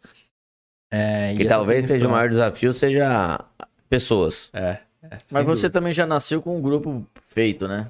Sim, sim. Não, você e, falou, só mudou o nome. Exato. Para o usuário, só mudou o nome. É, para a gente, mudou muito nessa parte do, do back-office, do que muda por trás do- da, da tela, né? Porque, Sim. pô, repetidamente, que lidar com cara de TI, Coisa que você não fazia, né? Isso é, você não fazia. Exatamente, coisas comerciais, cara, e aí pra bater na porta de empresa. Imagina, você não sabe nem. Descobre o que que é um Media Kit. É. Tudo assim na. na, na com, a, bola. Como é que se diz? É, vai trocar a roda com o carro rodando, Dando. cara. Tipo, tipo isso, mano. Tipo, só Tem vai. cara que faz, hein? E qual que é a rotina do Fletout hoje? Quantos membros tem na equipe Fletout hoje Ah, ainda? hoje a gente trabalha com de 10 a 12 pessoas, né? Tá. De 12, 12, esses dois flutuantes, porque às vezes a gente pega freelas que ficam muito tempo, né? Principalmente a parte de TI. Hum. É, mas é, hoje é uma empresa que é mista de tecnologia e de conteúdo, né? Então, de conteúdo tem eu, a gente tem um- um- uma produtora, né? Que, que fica anexa a gente.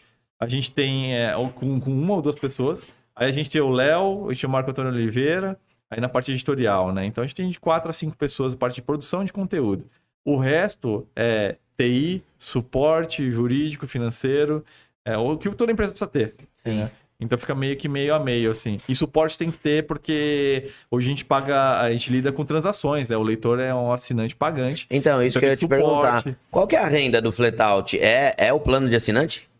Hoje a empresa ela, ela é um modelo misto, né? Então, a- uma parte da nossa renda vem dos assinantes, uma parte significativa da empresa vem disso. Uma parte vem de patrocínios, então a gente produz conteúdo para o canal da Autoline, que é, é, é o classificados do, do Bradesco, né? Do Bradesco financia, Financiamentos, né? Então, o canal Autoline a gente produz conteúdo pro canal deles, lá dentro do canal deles, Tá. né?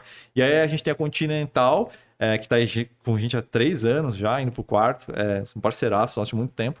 E aí a gente produz conteúdo, mas a gente publica no nosso canal, mas a gente também libera conteúdo para eles publicarem nas redes deles, né?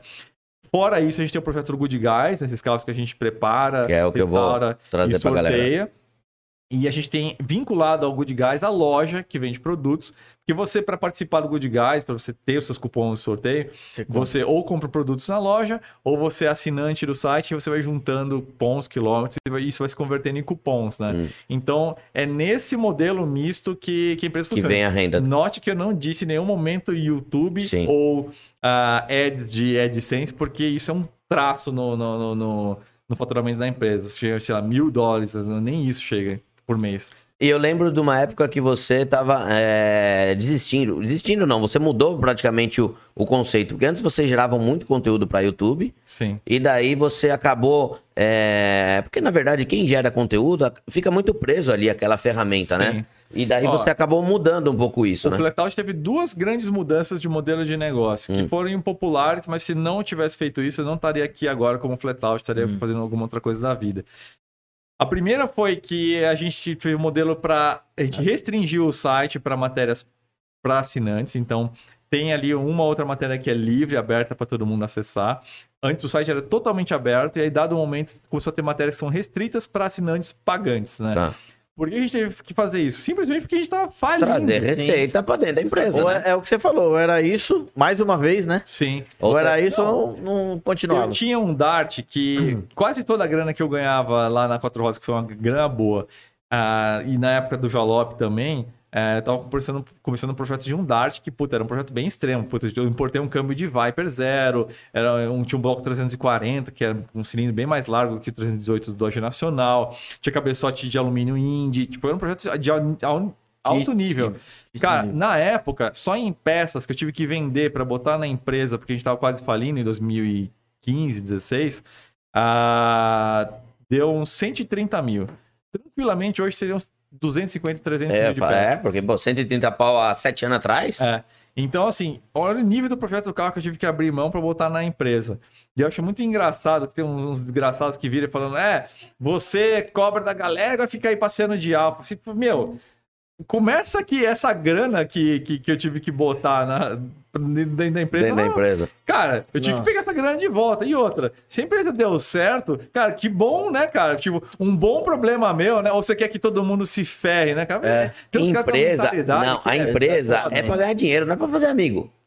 É que Cara. daí, e daí começa a ver uma, um modelo de negócio que você ia cobrar pra ver o site. Pô, é o que todo mundo fazia quando comprava revista. Exatamente. Quando assinava uma revista. Exato. Ó, e te falar, a gente foi, a gente era extremamente popular na época que o site era aberto e a gente tinha o canal de YouTube bombando. Uhum. Eu tava quebrado, falido, mas te falar, naquela época a gente era o maior veículo de, de comunicação sobre carros do Brasil. Tenho certeza absoluta. E, e o que, e o que adianta se você é uma ONG, né? a gente, exatamente, Então, a gente era a galera, a galera acha que todo mundo tem que ser ONG. Tem que Exato. produzir tudo, tem que fazer tudo e Então, ninguém eu- precisa comer. Eu, eu respeito muito, assim, quem fala, puta, cara, gosto de vocês, mas não vou pagar pra essa conteúdo. Beleza, cara. É um negócio. Tipo, É, é, um produto que eu tô vendendo. Você acha que não vale a pena, tá tranquilo, cara. Você, você é meu amigo, não tem problema nenhum. Agora, esses caras que se Seu revoltam de faca e exige de você. não, o cara que exige de você que, que tem que ser de graça, é. pra puta que pariu. Pô, cara. você consome então, tua aqui pagar vida. minhas contas. Ó, que- O que, que você trabalha, então? Você trabalha com TI, você trabalha com design? Doa. Cara, vem cá fazer o trabalho de graça pra mim. Então, Doa. Não, você tem que fazer. Você tem que fazer. São socialistas. É, pô, vai pra Mas eu vou te falar, quem olha de fora é, eu lembro, o Fernando acompanha Fletout desde sempre, né? Aham. E daí ele me conta muito do que acontece e Aham. tal. E eu acompanho alguma coisa também, mas o Fernando é assinante ou não? mas eu lembro quando você tava fazendo essa transição, Sim. eu pensei assim, falei, caraca, mano, isso é tipo, é arriscado, né? Sim. Isso é meter a faca nos dentes Sim. e pular. Mas pensa como nasceu a empresa. Sim, Pra mim, isso é normal. Não, cara. mas é, é- é uma coisa que é o que você falou. Você era o maior veículo de comunicação automotiva ali. Mas o que, que adianta se você não tem receita pra isso? Exato. O que, que adianta você levar conteúdo pra todo mundo, tudo legal? Sim. Você não tem vida, porque, meu, quem gera muito conteúdo Sim. vive só pra isso, né? Então, aí, aí que entram as lições de vida, né? Então, beleza. Nessa época que a gente fez a mudança para o modelo pago, a gente tinha então o site que era pago, YouTube aberto, a gente investia muito no YouTube, a gente produzia Flatout Midnight, bombava tal, eu não sei o que. Cara, a gente tentou experimentar fazer dois vídeos por semana. Ah, O que acontece? O YouTube começou com essa coisa. Não, tem que ser. Eu lembro até da ordem, porque a gente ia lá nas, naquelas. Parecia um bando de tonto indo lá naquela porcaria lá naquele prédio do Google lá na Faria Lima. Parecia um bando de, indo pra igreja, assim, né? Tipo, de. de pra doar metade do seu salário. O dízimo, ó o dízimo. É, o, o dízimo de metade do seu salário, dar o carro, isso parecia isso. Era, não, e eu fui em vários. É. A primeira era tipo. Ah, você tem que produzir, você tem que agendar o conteúdo pra galera saber os horários que você vai publicar para as pessoas tratarem aquilo com sua televisão. Então, lembra aquela época? Todo Sim. mundo, ah, 18 horas, quarta-feira, vídeo no canal. Aí da segunda vez que eu fui lá, não, então galera, é o seguinte, agora o negócio é vocês produzirem Mais mais, de um vídeo por semana. E só assim a gente, o algoritmo vai entender que não sei o que, blá blá blá. Ali vídeo mais um vídeo. Chegou uma hora que era vídeo todo dia. Aí eu falei, você quer saber? Foda-se, cara. Ah, loucura. Porque pro nível que a gente gosta de produzir, a gente Não foi muito voltado pro qualitativo. Pra dois por semana a gente já tava se ferrando e, e, cara, a- o faturamento nunca era grandes coisas. Na época tinha, tinha uma, sei lá, 2.500 dólares por mês, cara. Tipo, pô, a empresa não. O volume de esforço paga, envolvido não paga. meu, Paga. Isso vira pó. Uma coisa é eu sozinho ganhar essa grana. Ah, não, beleza. Agora, porra, Divide em época já tinha 10. sete pessoas, seis pessoas. Não, não vira nada, cara. Falei, meu, tá. Quando virou vídeo todo dia, eu parei de ir. Falei, eu quero saber. Dane-se, eu vou fazer do meu jeito. E se o algoritmo do YouTube, eu quero que se dane, cara. Eu vou fazer do jeito que eu acredito e é isso. A gente começou a fazer vídeo uma o vez por semana. YouTube não manda em mim. Uma vez, a- exatamente, uma vez a cada 15 dias, uma vez por semana. Falei, Pô, meu, vocês abriram mão. Pô, cara, o que eu posso fazer? Tem uma empresa. Tô cara. morrendo. Exato. Aí, cara, e foi piorando isso, porque chegou o último extremo, mas eu já tava fora da dança. É, Vários vídeos por dia. Aí eu só dei risada. Eu falei, ah, é, se ferrou aí, vocês que.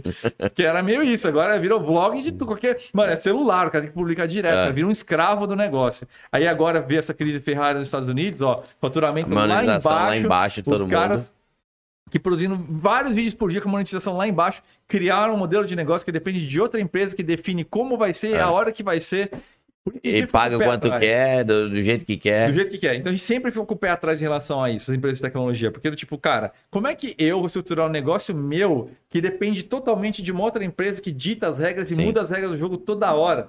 Eu tenho que ter um pé E atrás. em você não entende, na verdade, as regras do jogo, né? Preciso de um segundo. Muita gente não entende Nem ainda eles, todas. porque É. eles podem dizer que é isso hoje, daqui a uma semana vem um TikTok da vida, o YouTube começa a trabalhar para brigar com o TikTok, muda totalmente Muda do completamente. jogo, e aí você tem que dançar de acordo com isso, cara. E aí, se você tem um foco qualitativo, você se ferra. É. Se você é um cara que puta, tá ali né, só produzindo fast food, beleza, tá dentro da, da- do. do Mas jogo, até né? esse cara que tá produzindo fast food, o cara começa a entrar em parafuso, né? É, não. Quer dois, três vídeos por dia, dois, três vídeos por dia, o cara, mano, o agora cara tem que gerar conteúdo de Aí tudo. esse cara estrutura tudo isso dessa forma, tem uma renda X, de repente ele vê a renda dele cair 60%, É. porque veio uma crise lá nos Estados Unidos, a inflação e não sei o quê.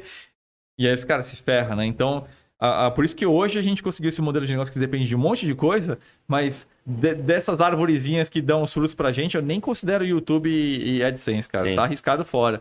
E a gente É. produz menos conteúdo em vídeo É o, dinheiro, hoje. é o dinheiro de pinga que a gente fala. Porque É. não, não, não, não- você não serve pra nada. Ó, e eu gosto muito de vídeo. Eu- o vídeo ele foi fundamental para me dar exposição, né? As pessoas porra, me veem, reconhecem, não sei o que. Acho muito legal. A gente não abre mão, a gente ainda produz conteúdos em vídeo, então a gente produz lá o Flatout Midnight, a gente vai voltar agora o Flatout Driving Academy com o Sandeiro, né? Sobre técnicas de pilotagem. Só que a gente sempre vai trabalhar no- com o YouTube ou conteúdos abertos com uma restrição, ah, porque a gente precisa investir naquilo que paga as contas. Sim. Então não tem jeito. A gente tem muito leitor, inclusive, que hoje em dia, puta, eu mal acesso o site, cara, mas eu continuo sendo assinante porque eu acredito no que vocês. As poucas vezes que eu acesso, e as poucas vezes que eu, às vezes eu entro mais no YouTube do que, pra, do que no site, mas eu gosto do conteúdo O e eu con- sei que vocês precisam disso. Não, e o conteúdo, ele é profissional, né? É uma visão muito profissional. Você teve Sim. uma experiência que você foi formando ali, desde Sim. quatro rodas, jalopinique e Sim. tudo, que o conteúdo do Fletout é muito profissional. Sim. Diferente de muita coisa que você vê. Sim, sim. Na- Ah, eu- eu nas acho redes que sociais. Se resume a uma, uma coisa, cara, responsabilidade com a informação. Sim. Assim, foi, pô, é, o cara vai dedicar. E hoje o tempo tá cada vez mais curto pra todo mundo, né? Sim. Pô, o cara vai dedicar lá 20 minutos pra, da vida dele pra assistir um vídeo. Pô, cara, na boa, eu gosto de ser útil pras pessoas. Eu não quero que o cara gaste 20 minutos da vida dele me vendo tomando uma coca, zoando com os outros e não sei o quê. Beleza, que eu sei que existe um nicho pra isso, tem gente que gosta. Mas é que eu sinto que eu, pô, eu sinto que eu tenho que contribuir pra sociedade de alguma forma. Eu me sentiria meio que um inútil formando. For, oferecer- Eu sei que as pessoas precisam de entretenimento, mas assim, vem de mim isso. Sim, Eu falo, eu tenho que ter uma função um pouco melhor do que isso. Mas né, é, é legal ter aquelas pessoas que pensam que ela não quer só passar, né? Ela quer, ela quer deixar uma história, ela quer deixar um legado. Sim. E realmente, tem gente que gosta dos vlogão lá da vida, Sim. é, mas vai ser difícil ter um vlogão do, do Barata Sim, fazendo churrasco tomando cerveja. É, não, é. Tanto que até no Insta não costumo postar isso. No máximo um storyzinho, alguma coisa light, assim. É, mas acho que também tem um pouco disso, assim. Eu sempre fui um cara muito reservado, cara. Eu não. Embora tenha muita exposição, é, eu não sou o cara, assim, que entra nessa caixinha do que vamos chamar de influencer, vai. Eu sei que eu estou dentro dessa caixinha, mas eu me comporto muito como um. Mas tá dentro de mim isso, cara. Talvez eu até devesse me expor mais. Eu sei que tem gente que gostaria de ver mais um pouco da minha vida pessoal e dessas coisas e tal. Mas é, cara, eu, eu, eu, eu gosto de separar um pouquinho isso. Então, às vezes, eu ponho um pouco da minha vida pessoal ali nas redes sociais e tal. Mas é, de verdade, eu, eu gosto de ter um, um- Uma privacidade. Exatamente, um lado que só os amigos, camaradas que vão conhecer, assim. Eu sabe? nunca expus nada da minha vida pessoal É, da rede então. social. Eu, não, eu tenho vergonha. É. Eu tenho vergonha, Exato, eu gosto de ter é minha parecido. É privacidade. também da nossa geração, um pouco isso aí. Sim. Eu ando de fim de semana com um carro que quase nunca apareceu pra ninguém saber, porque, meu, eu, sabe, eu quero estar com a minha família, fazer minhas coisas. Sim, sim. Mas- pra desligar também, É. né, cara. Tipo, eu não consigo ser esse cara que, puta, toda hora vai estar ali com o celular e tal, não sei o quê. É, coisa, é difícil vocês verem, inclusive, eu filmar coisa em formato de selfie. E, e nada contra quem faz, mas aquilo lá é geração e Sabe, criação, é diferente. sabe por que eu faço formato selfie? Exatamente por ser tímido. Eu tinha vergonha de uma outra Aham. pessoa estar me filmando, Aham. eu não sabia onde colocar a mão. Ó, eu tal, vou filmar. Eu quero que, porque o Gui, às vezes a gente, eu tô fazendo algum vídeo, alguma coisa, Sim. chamo ele, o caramba, ele, ele fica esquisito, sabe? Quando Esse alguém vídeo. vem gravar Ah, aqui, trava, trava, quando trava. alguém trava. vem gravar aqui, o Gerson vem gravar aqui do Acelerados, logo no começo, quando o pessoal da Auto Super vinha gravar, Marcel, vai lá. Vai lá que... eu, eu não sei, eu fico, eu me sinto é, muito, É, como é é que se diz? nisso aí. Sei lá, muito julgado. Pensa que assim, eu, eu era fotógrafo, eu ficava desse lado de cá É, da como é que você câmera, vai virar cara. pro outro lado? lá, cara, puta, eu não sei, cara. Não, é... Tudo bem, hoje eu já tô acostumado, assim, fala, puta, precisa gravar um negócio, liga a câmera, puta, beleza, eu faço trabalho, cara, mas não tá dentro de mim essa exposição extrema, né? Então eu faço também, pô, eu faço vídeo selfie também e tal, é, mas não é o hábito, assim, sabe? Tipo, porra, isso é minha vida e, tipo, tá natural em mim, toda hora eu faço. Não, é de vez em Sim. quando mesmo. Você está ouvindo o podcast da Tony Mac. Um bate-papo para quem gosta e entende de carro. Deixa eu fazer uma pergunta. Você tá falando, a gente tá falando ali da. É, de como vem a renda do, do Flatout. Aham. O Good Guys nasceu também disso. Eu queria que você explicasse um pouco mais, até porque talvez o pessoal que esteja no canal da Tony Mac não conheça muito qual que é a ideia desse projeto, o que já passou por esse projeto Aham. e o que tá vindo ainda pela Sim. frente. Ó, o Good Guys nasceu da- desse, desse, vamos dizer assim, dessa alta que rolou alguns anos atrás, esse negócio de rifa, né? Só que rifa é ilegal. Completamente. E aí a gente entendeu, falou, cara, pô, a gente tem uma empresa, né, cara? A gente tem aí uma responsabilidade aí, é, não só com as pessoas que trabalham com a gente, mas também é uma questão de, de imagem, de projeção, de patrocinadores. Não dá pra sair fazendo um negócio assim.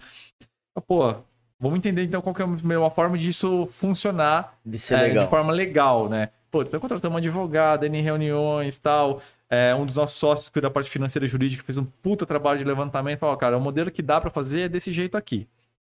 Então vamos fazer. Aí nasceu o Good Guys, que entra como uma quarta árvore dando frutos, né? Então a gente tem a loja que tá ligada agora ao Good Guys, aí a gente tem essa parte de produção de conteúdo para patrocinadores, assinatura de, de, de leitores, entrou, entrou essa parte aí do, do Good Guys, né? Então a ideia nasceu disso. É juntar quatro problemas você resolver de uma vez só. Ajuda no faturamento da empresa, rende conteúdos interessantes, porque uma coisa é você falar de um carro, outra coisa é quando você tem um carro e tem que lidar com os problemas dele, então gera um conteúdo que é mais aprofundado, né? Sim. Realiza um sonho, né, pra um leitor, um cara que vai ganhar um puta É o, um tal, carro. é o tal do projeto, né? Exatamente. E, e no fim das contas, você ganha uma exposição talvez para um público que não te conhecesse. Então, é a ideia dessa combinação que nasceu. Então, a gente hoje está no, no fim da terceira temporada. O primeiro foi um Uno 1.5R que o Fernando da Racer preparou. Cara, um carro maravilhoso, cara, super mega, mega preparado. Foi, foi, ficou uma coisa muito, Mas na muito, mecânica muito era legal. dele? Era um 1.6 aspirado. Deu... Girador pra cacete. É, girava quase 8 mil RPM aquele carro, É cara. Era muito, muito legal. Deu o pessoal da, da New Car aqui que fez a Daniel pintura Carr, dele. O Júnior. Ali né, na. Jefferson. Como é que chama? Na subida da Bolonha? Ah, sim, sei, né? Sim. É. Exatamente. Ah, É, tá qual aqui. a potência que deu o carro? Ele Fala que eu tô curioso. Deu, acho que 147 de roda, se não me engano. Tá brincando. É, é. Inclusive, ó, o link de- desses conteúdos que a gente tá fazendo, dessa playlist, tá aqui embaixo na descrição também do vídeo. Aí depois a gente fez. A gente sorteou, foi pra um cara de Belo Horizonte. Aí a gente sorteou depois um Gol GTS quase todo original, assim, um carro, um GTS mais inteiros que eu já vi na vida, pra ser bem franco. E aí agora a gente tá com essa Chevy 500, que é uma GMC 500, que é a versão de exportação, 2.0, 16 válvulas, com turbo WRX STI, suspensão Bilstein e a, a cabine toda estilo GSI. Os bancos recaro, painel de porta, o painel digital. Painel digital tá lá.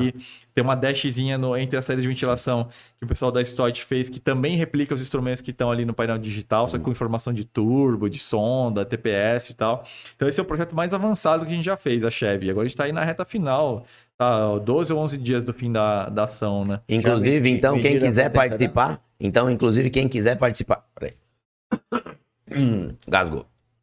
Inclusive, quem quiser participar do sorteio, dá uma olhada aqui embaixo para saber qual que é o carro e como participar. Basta ser assinante do grupo Flatout, comprar produto lá na lojinha Flatout, tem tudo aqui embaixo na descrição, os links, tudo. Corre lá que ainda dá tempo, É, né, mesmo se o cara não quiser ser assinante, o cara pode comprar até um e-book de R$29,90. A gente fez um baita e-book com a história do Chevette. Putz, várias. A gente contratou alguns fotógrafos para fazer. Então, Hum. isso é muito legal porque nasceu como uma necessidade comercial, né? O e-book. Mas, pô, a gente precisa de uma coisa mais barata para o cara participar. Porque tem cara que não quer assinar o site, Sim. mas quer concorrer ao carro. Pô, então beleza, vamos fazer uma coisa mais barata que os adesivos que a gente vende, os emblemas. Então vamos fazer um e-book, né? E aí tem a vantagem do cara não pagar o frete, né? Então R$29,90 o cara já tá com, com a- concorrendo. Mas eu falei, porra, mas é. O e-book é como se fosse uma revista, né, cara? Aí bateu aquela nostalgia, né? É. Aí, eu, aí eu peguei o telefone e liguei pro Fabiano Soares, que, que diagramava a Karen Drive. Ele falou, mano, tô com um projeto aqui. Vamos fazer um negócio como se fosse uma revista da Karen Drive, que eu gostava muito da diagramação que ele fazia na Karen Driver, né? E aí, puta, eu peguei um fotógrafo, peguei uns baita chevette raro, impecável, os caras fizeram uma revista mesmo, cara. Tipo, se o Fle... E aí responde aquela hipótese. Se o Fletal fosse uma revista, como seria? Seria assim. Aí desse um jeito. puta book legal pra caramba da história do Chevette, cara. E também quem quiser participar e não quiser o carro, pode aceitar. Eu aceito doações, porque eu vou estar gravando um conteúdo com esse carro também, que hoje tá rolando. A gente mudou um pouco a nossa programação, porque hoje tá rolando esse podcast, porque na semana que vem nós estaremos fazer, gerando um conteúdo direto de Las Vegas, trazendo pra galera, de quase que em tempo real. Então hoje tá rolando o, o podcast, e eu acho que é domingo, né, Fernando, que vai pro ar? Domingo, meio-dia, vai pro ar exatamente a matéria que a gente vai fazer da Chevy, que ela tá lá embaixo. Então já pirei no carro. Quem ganhar e não quiser, pode me doar também, que eu estou aceitando Para, doação. já mediram a potência do carro? Sim, deu 340 de roda com um bar de pressão. Puta. E eh, a gente, e a gente aferiu lá na Dynoworks, lá em Santo André, que é um dinamômetro climatizado, é um Servitec climatizado. Então, muito fabricante usa aquele dinamômetro. Então, lá ele- é o. O Servitec já costuma ser. Ser Carrasco, mas lá é pior ainda. Então, pra gente passar um Servitec sem climatização, vai dar mais do que isso. Tem um mega intercooler, tem comando também, né? Não é só um turbo. Hum. Mas foi um casamento de tudo, assim. Então, ela tem um comando, foi muito bem montada pelo Daniel lá da Home Garage. Quem que, tá, quem que participou desse projeto? Tem quais empresas Sim. participaram desse projeto? Então, a prepara... toda a parte de preparação mecânica foi o Daniel da Home Garage, que Ah. inclusive montou o nosso Sandero RS, aquele pretinho, quando eu trouxe aqui pra vocês. Ah? Faz três anos atrás. É, é, é. pra gente Mas- fazer um stretching well. Faz 5, 6 anos. Não, que cinco. O nosso canal tem quatro anos. Faz, faz, porque o carro era 2019, cara. É, foi isso, foi isso aí, cara. Existe esse carro ainda? Esse carro existe, só que não tá com a gente mais, Tá. né? A gente tá com outra RS pra fazer o Driving Academy. Aí quem fez a- toda a parte de Nossa, É faz restauração. Isso, aqui? Não, não faz não. faz. O nosso canal começou em 2018. Pensa assim, ó. Pandemia Maio de dois 2018. anos. Pandemia são dois anos. Eu vendi esse carro um ano, pelo menos, antes da pandemia. Vixe, é entre. 3 e 4 anos. É, 3 e 4. Três e 5, quatro. 6 Eu não. lembro. Tá. 3 e 4, É. beleza. Eu Caralho, o tempo passa mesmo. passa rápido, cara. Mas quem que tá no projeto aí da, Daniel, da Chevy? Daniel Soares, lá da Home Garage, toda a equipe dele na parte de preparação mecânica e restauração mecânica. Aí a parte de elétrica e é, ECU, né? é Gerenciamento eletrônico da Mega Skirt, é o pessoal da Stoit Automotive, que é o Kleber e o Rafael Delilo. Aí a gente teve o Arvid, que fez um monte de detalhes no carro. Então, putz, instalação de para-choque, a moldura da dash que foi impressa em 3D, ele deixou com acabamento igualzinho as saídas de, de ventilação.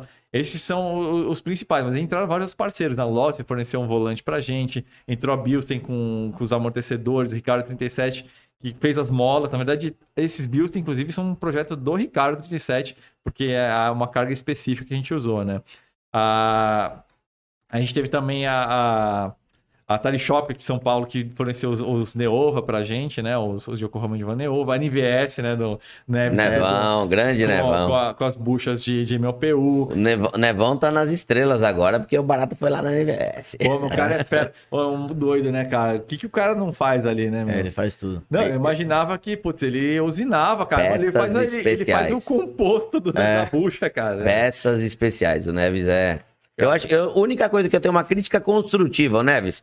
Faz esse, esse. Ô, Fernando, faz esse corte e manda pra ele. Uma crítica construtiva. Eu acho que o Neves tinha que mostrar mais o que ele faz lá dentro. É. Porque agora ele pirou com os cachorros que ele arrumou lá, ele só fica mostrando os cachorros. Mostra o que a Eu NVS faz, lá, que, meu, é eu muito não fazia louco. nem ideia, cara. É insano. É muito legal. Muito legal. Bate até uma nostalgia de ter o Opala de novo. Sim. Pô, vou comprar um Opala e mandar pra aqui pra ele fazer. Eu já falei que ele é uma oficina, ele acha que ele só faz peça. Eu falei, não, você é uma oficina, já faz muito tempo já. E ele não sabe disso. Ele nem sabe. Mas o Nevão é uma figura. É. E. Mas é a curiosidade. Deu tudo isso de potência que você falou. Mas e aí? Isso foi pro chão? Foi isso. Esse é a carro tá bom? Esse carro tá bom de Tá bom Pra andar? caramba. Ó, tem dois detalhes. Ah, A gente não sabe quem é o cara que vai ganhar. Então a gente já sabe que esse carro entrega 340 de roda e 39 kg de torque de roda ah, com um bar. Mas e com uma uma tração traseira. tração traseira. A gente vai entregar esse carro aí com um pouco mais da metade dessa pressão. Tá. Dois 06. motivos. A gente não sabe quem vai ganhar. É um carro que ficou rápido, mas é um carro que eu também acredito que fica mais legal de, de guiar com um pouco menos de potência. Tá. Mas respondendo a sua pergunta, a coisa mais impressionante é que ele traciona, cara. É mesmo. Segunda marcha tá super curta porque é um câmbio de S10. A primeira você nem usa. Tanto que eu nem faço. Você sai em segunda. É, sair, você já, já sai. depois Você tira o lugar e a segunda. Cara, segunda você pode dar WOT. O boost entra super cedo, porque é o turbo de WX STI. 3 mil ele já tá acordando pra caramba. Sim. Vai até 7,5, troca 7,5, cara. O carro, só se o chão tiver muito ruim que ele vai começar a distracionar e não, e não muito. Na terceira é 100% caminha. Isso é incrível, assim. A gente pesou esse carro, distribuição de peso 52,48. Nossa. Isso, isso eu achei legal que a gente tava conversando. Porque você pensa numa picape, você fala, ah, não tem peso na traseira. Tem, sabe? A, a Chevy tem umas curiosidades. tem Fala aí. uns cinco motivos pelo quais a Chevy traciona melhor que o Chevette. Primeiro, ela tem uma tampa traseira que é muito mais pesada que a do Chevette, porque a pessoa tem que subir em cima, então a tampa é pesada. Só que a traseira também é mais longa do que a do Chevette, ela tem um balanço um pouco mais comprido. Então, o efeito alavanca ali, né, da, da maçã suspensa ali, a suspensa ali já é maior. O tanque do Chevette fica de pé lá, lá pra frente. Atrás da Chevy do- é deitado e atrás Lá do eixo. Atrás do eixo traseiro. Atrás do eixo. Aí tem muita gente que não sabe, a Chevy tem dois assoalhos. Ela tem a Che- o assoalho que é da Marajó mesmo ali embaixo, mas ela tem um assoalho para deixar plano o assoalho da caçamba, tem outro que é pesado pra caramba. Então, assim, a- a- e, tem um detalhe adicional ainda, tá com câmbio de S10 que fica no meio do carro, é Sim. muito mais pesado que o câmbio do Chevette. Então, com isso, tem uma massa ali ah, distribuída, especialmente para trás, cara, o negócio traciona de um jeito muito legal. E o, Matheus, cara, o dono anterior do carro, ele já tinha me falado que ele tem uma oficina lá em Campinas, né? Esqueci o nome da oficina dele, mas é, ele falou, cara, eu tenho um Chevette Turbo, já montei alguns Chevette Turbo e essa Chevy que era meu carro de uso. Meu, nenhum Chevette traciona quem é essa Chevy, cara. Aí falei, Pô, você Pegava pegava. ajuda ali também, né? Hã? O pneu também ajuda Não, pra ela lógico, não tracionar. ajuda, mas é, ele já tracionava bem com, com os pneus genéricos que tava antes. É. Uma A prova disso aí, distribuição de peso numa picape C5248, É. Um exemplo que é, que, que é parecido é o, o- a Caravan lá do Alemão. É, a perua tem aquele vidro enorme, aquela tampa pesada enorme atrás, cara, tende a tracionar melhor do que o cupê. Sim. Porque cu- a tampa do Opala é leve, cara. Tá ali só Sim. curtinha ali, o vidro tá pra frente do eixo. Sim. Então é, é doido isso, cara. Tem uns carros que a gente não dá nada, fala, pô, mas por algum motivo traciona. Aí você começa a pensar e você vai juntando essas características, pô, a Chevy traciona muito mais que o Chevette, cara. Tem Então, freio, ela? Tem freio, tem Vectra, freio, de, freio de Vectra 16 válvulas, tá no limite da roda 15, ah, e tá com as, com as, as pastilhas da TechPads muito, muito boas, gosto muito do, do material deles. Então o carro freia muito bem. Mas é, é aquilo que eu falei, com uns 260, 270 de roda, o carro fica mais equilibrado entre o que ele anda, o que ele freia e o que ele faz de curva. Sim, é Fica verdade. um Nesse conjunto melhor, né? Nesse momento, o carro tá com um vetor puxado demais pra aceleração, assim. Uhum. Pra quem gosta de acelerar na estrada, galera e tal, vai curtir desse jeito. Mas pra quem gosta de fazer um pouco de tudo, diminui um pouco a potência e deixa o carro mais legal de, de fazer tudo, assim, sabe? Sim, e, e até pra ir pegando a mão do carro, né? É, exatamente. Porque é, é uma, é um tração traseira. É, então exato. vai pegando a mão do carro, É. depois se você quiser aumentar a Ne- potência. Nesse sentido, é até bom o carro estar com o diferencial aberto, sem LSD. Porque se ele distraciona, ele vai reto. Quando eu peguei esse carro para fazer o primeiro vídeo que a gente fez lá com o Ricardo 37, quem assistiu esse vídeo sobre a suspensão, você vê que tá garoando. Hum. Foi a primeira vez que eu peguei o carro para andar com, com o motor montado já, né? E aí, na marginal, molhado, eu fiz, um, fiz uns testes, né? Puta, cravei o pé ali de segunda, terceira. Puta, lógico, molhado vai distracionar, Vai né? Mas ele estaciona reto, porque não tem o LSD. Tá. Então ele estaciona, ele não vai dar naquela puxada, ele só. Só, só, só começa a escorregar. Lógico que tração traseira ele vai começar a querer. E pro lado, mas não vai de uma é, vez. Mas não né? de uma vez. Ele se apresenta muito, muito Sim. assim, é, progressivo, né? E tem mais parceiros que, entrou, que entraram nesse projeto? Deixa eu- é tanta gente que eu preciso pensar. Eu acho que foi, foi todo mundo, cara. É muita gente. Pensa que isso tudo isso aconteceu em seis meses, cara. Então, se você quiser ter essa Chevy, Quando que é o sorteio disso? entra lá, entra no link Ah, aqui e que dá tempo ainda. Ó, é só ir em goodguys.com.br. Ah, você consegue participar até o dia 9 de novembro, às 18 horas. 18 horas é muito importante. A gente gosta de deixar pra última hora. Sim. E por que, que às 18 horas? Porque entre o ato do cara comprar e o sistema gerar o cupom, pode passar aí umas 3, 4 horas. Então, a gente, pra gente eliminar a margem de não gerar o cupom no mesmo dia, porque tudo isso vai para auditoria do SECAP. Sim. Então o cupom não pode ser gerado à meia-noite um. Então a gente tem que deixar essa margem para entregar tudo isso aí, os CPFs todos, os cupons gerados para auditoria. Então é às 6 horas da- do dia 9 de novembro. O sorteio acontece no dia 17, que é quase 10 dias depois, justamente que tem esse período todo de auditoria para puta, beleza, tá tudo ok aqui, os cupons, blá blá blá, beleza. Aí a gente faz o sorteio. Não sei não, mas eu acho que eu vou ganhar esse carro. Porque dia 20 é meu aniversário, puta presentão que eu teria. sei não, mas acho que eu vou ganhar. O carro é bem legal. Eu vi ele ali parado. Não deu nem tempo, né? Porque a gente já chegou aqui pra gravar. Aham. Mas eu vi, eu vi ele parado, depois eu vi ele chegando. Sim. Quem foi dar uma volta com ele? O, o Geraldo. O Geraldo foi com, o- com o Barata pra dar uma volta pra ver o negócio da direção. Centra- Ah, é? Centralizar, Centralizar o volante, que tava um do, pouco- Do volante tava, tava torto. A gente Ah, é. nossa, colocou de volta. Ah, Entendi. E qual, você já tem o projeto? Qual será o próximo Good Guys que vai rolar? A gente não sabe porque. Eu vou dar um exemplo. Esse carro inicialmente era para ser um cadete. Aí descobri que é mais difícil achar um cadete. Mais fácil achar um chevette inteiro do que um cadete, cara. O cadete é. Eu não sei se é porque o carro ficou muito barato, É, se é porque durante muito tempo ele, ele ficou usa na mão. paredes muito finas de longarina. Cara, todos os cadetes que eu olhei, que eu olhei, meia dúzia, assim. ah, muito bons por fora, mas, puta, ali na parte da, da fixação de, de- do tensor, puta, sempre tem solda, não sei o que, foi, putz, que droga. Aí tinha um que tava muito bom, mas é, em detalhes, assim, tal, um carro íntegro, mas aí ele foi mal repintado. E aí me deu uma dó tremenda, porque o carro, é, ele tava liso, só que tinha, puta, tinha lugar lá que o micrômetro nem pegava no capô. Falei, Tinha "Porra, passado mano, de tinha mil um- de micras.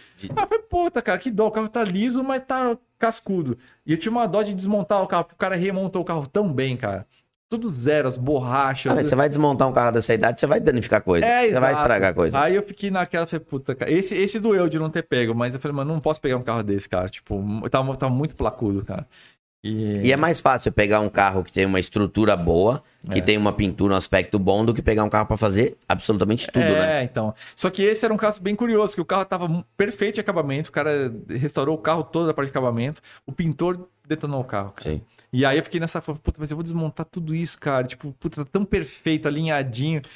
Aí, puta, fiquei, titubeei, não tava barato, tava caro o carro também. Isso também pesou. Foi, Deu uma pesada. É, aí eu falei, putz, ah não, eu prefiro não pegar. Aí comecei a olhar Chevette, né? Só que eu não tinha achado nenhum Chevette assim tão legal na pegada que a gente queria, assim. Porque a gente precisa de pegar um carro muito bom já, porque é, o prazo é muito curto. Então a estrutura tem que ser excelente, o carro já tem que ser muito bom de lata. Se precisa de uma pintura, beleza, mas o carro tem que estar assim com a base já, mano, excelente. Aí apareceu essa Chevy em sugestão de anúncio. Eu falei, pô, uma Chevy? Nunca vi uma Chevy inteira, né? Aí entrei. É difícil até de ver, Chevy. É. E como você achou? Como você. Então foi, Foi isso. procurando. Apareceu. Não, ela apareceu, Tava sugestão. procurando Chevette, apareceu com sugestão. Ah, Aí entrei, tava com as, essas rodinhas já, né? Essas, essas réplicas aí de, de, de Well de ProStar. Pô, tem alguma coisa aí, né? Aí eu abri o anúncio, puta, 2.0, 16 turbo. Ah. É, tava com a K27 na época, né? Câmbio de S10, freio era de cadete na época e tal. Falei, Pô, vou ver esse carro aí. Porque se foi bem feita a adaptação, a adaptação come muito tempo desgraçado, né? A Sim. parte mais chata de um projeto É a adaptação. é você fazer swap, não sei o que, adaptação. Que dá um monte de coisa errada, retrabalho, não sei o que. Se tiver bem feito, já é meio caminho andado, mas o carro precisa ser bom. Puta, eu fui lá, o cara zero, cara. Cheguei com o micrômetro, o carro tinha só um, um spray, cara, por cima. Tipo, tinha 250, 300, até menos do que isso. Então, só... ah, Tava íntegro mesmo o carro. é. E aí o carro tava com assoalho novo. O cara tinha uma oficina. Eu botou o carro lá em cima. Puta, agregado, coisa mais difícil é ver um agregado zero de Chevette, é do novinho, Novinho. assim, cara. Falei, puta, é esse carro mesmo, cara.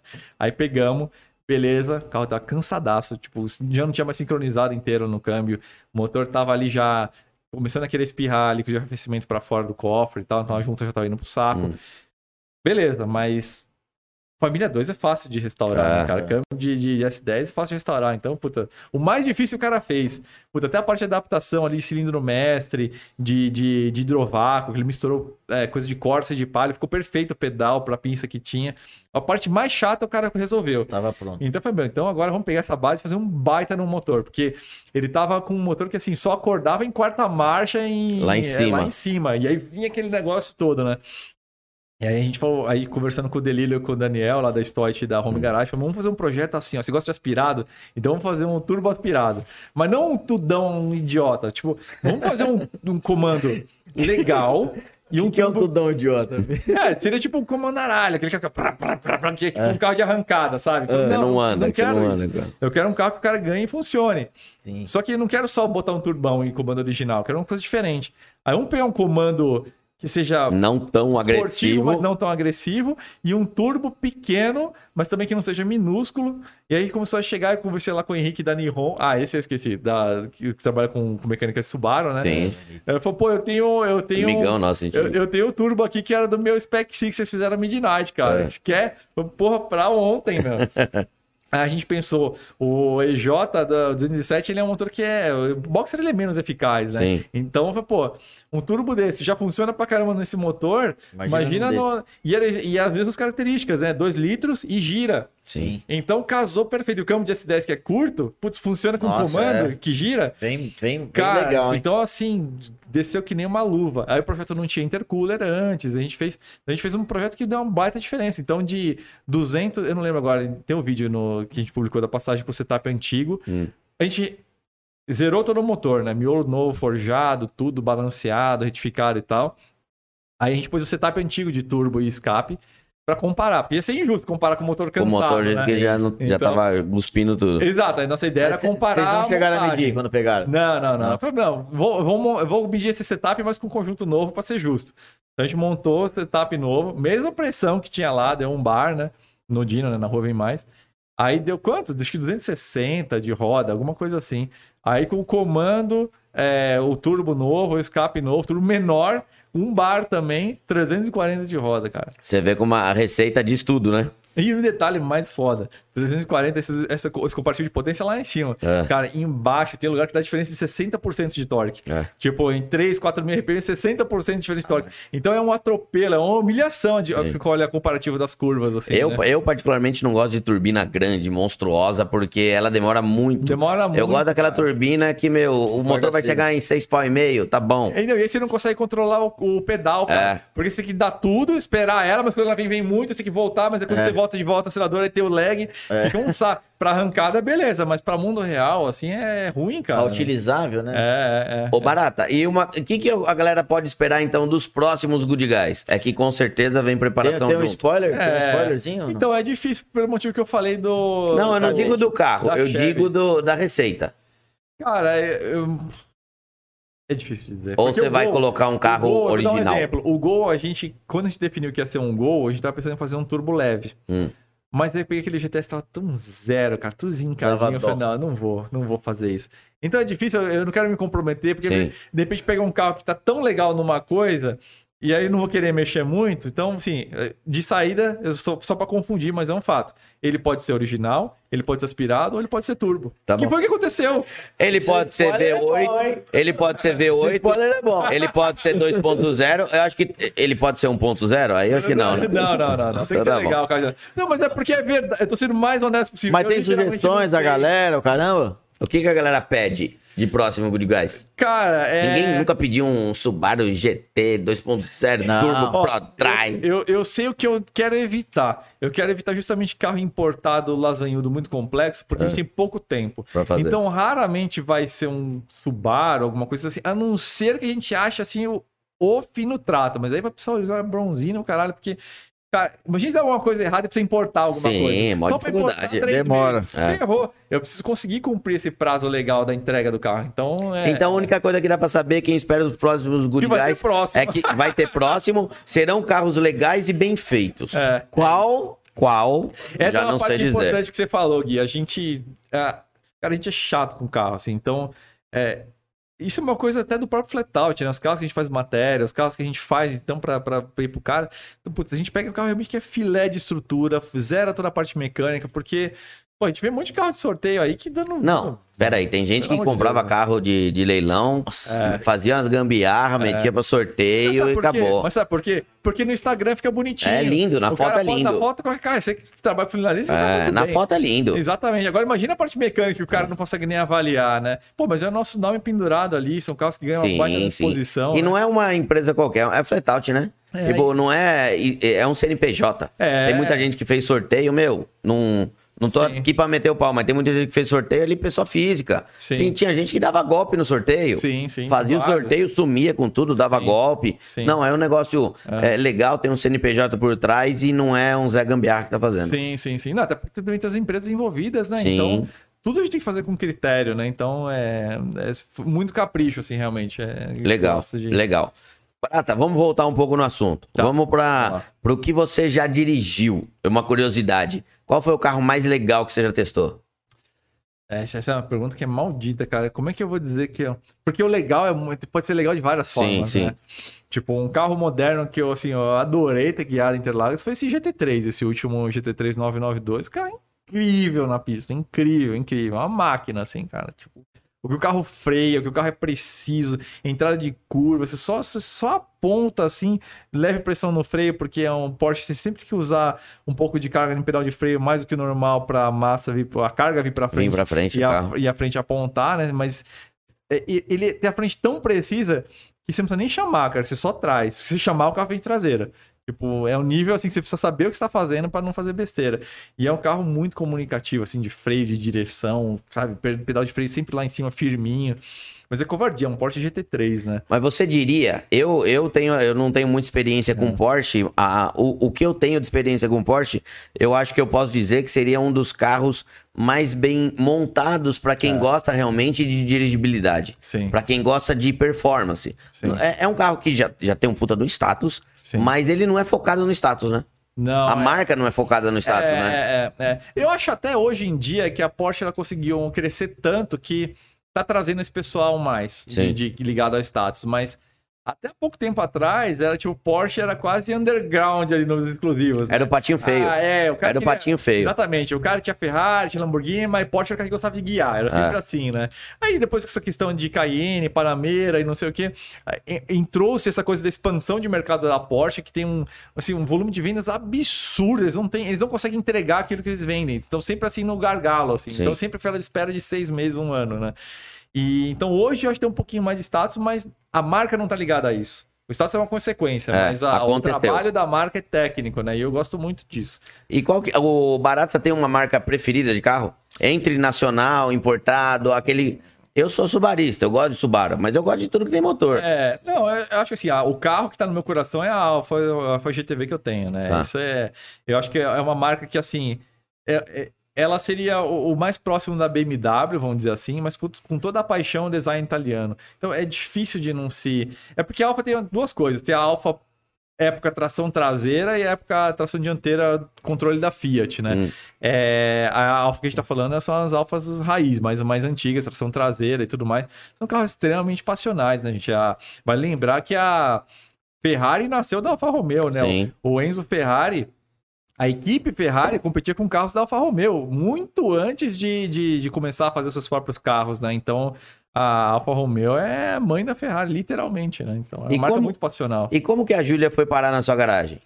Cara, é assim, ó. é, começou com o projeto do Opala. é, aquele Opala que eu tinha um Opala especial, que era um carro maravilhoso. Sinto muita saudade desse carro. É, inclusive, falei de Dodge ou Maverick, mas tem o Opala também que poderia entrar nessa, nessa lista de garagem dos sonhos, né? Entre esses três carros. E é um carro que eu gosto muito de andar, assim. É um carro que muita gente acha que é pesadão, isso aqui ele é leve. A gente pesou, inclusive, 1.100 quilos o, o Opala. A Chevy pesa 1.050, tem uma ideia. tipo, Sério? Um Então- Opala 1.100 quilos? é, o meu, né? Que era 4 Sim. cilindros, mas o 6 cilindros era 60 quilos a mais. É. sabe? É, E, é... e aí o que aconteceu? Era um carro muito impecável, muito original. E eu tinha dois planos possíveis para ele. Hum. Ir atrás de um LS3, fazer um Opala, um Opa- Opala 8, mas com um motor com visual tudo antigo, pintado de laranja, com motor do Opala, filtrinho, esse estilo visual retrosão. Ou fazer um 6 cilindros forte. Aí apareceu a oportunidade de eu comprar um cabeçote Cecil, que, meu, quem gosta de Opala sabe o que, isso aí é, cara. Tipo, é a coisa mais rara do mundo. Tipo, meu, cabeçote fantástico, mega fluxo. Tanto que a gente levou pra fazer a, a- a- um comparativo de fluxo da bancada lá no Caverna, lá, lá em Curitiba. E eu lembro que o Caverna falou assim: é. Isso, eu não sei o que, porque tinha muitas essas conversas assim de, de corredor, né? É. Ah, isso a galera fala, mas no fluxo Mas tudo é nome, isso, é nome. E não sei o que, blá blá blá, etc e tal. Ah, mas vamos, vamos medir, vamos medir. Aí, tipo, você fez um péssimo negócio, quase isso, né? Aí eu, falei, beleza, vamos lá, vamos medir, medir. E o meu ca- cabeçote era do Carboneira, era do Opala de arrancada dele, um amarelo. Foi um dos primeiros cis que eu vi aqui pro Brasil, né? E aí ele mediu. Ele só deu aquela levantada de sobrancelha e começou a anotar lá, né? Anotar, anotar vários levantes e tal, não sei o quê.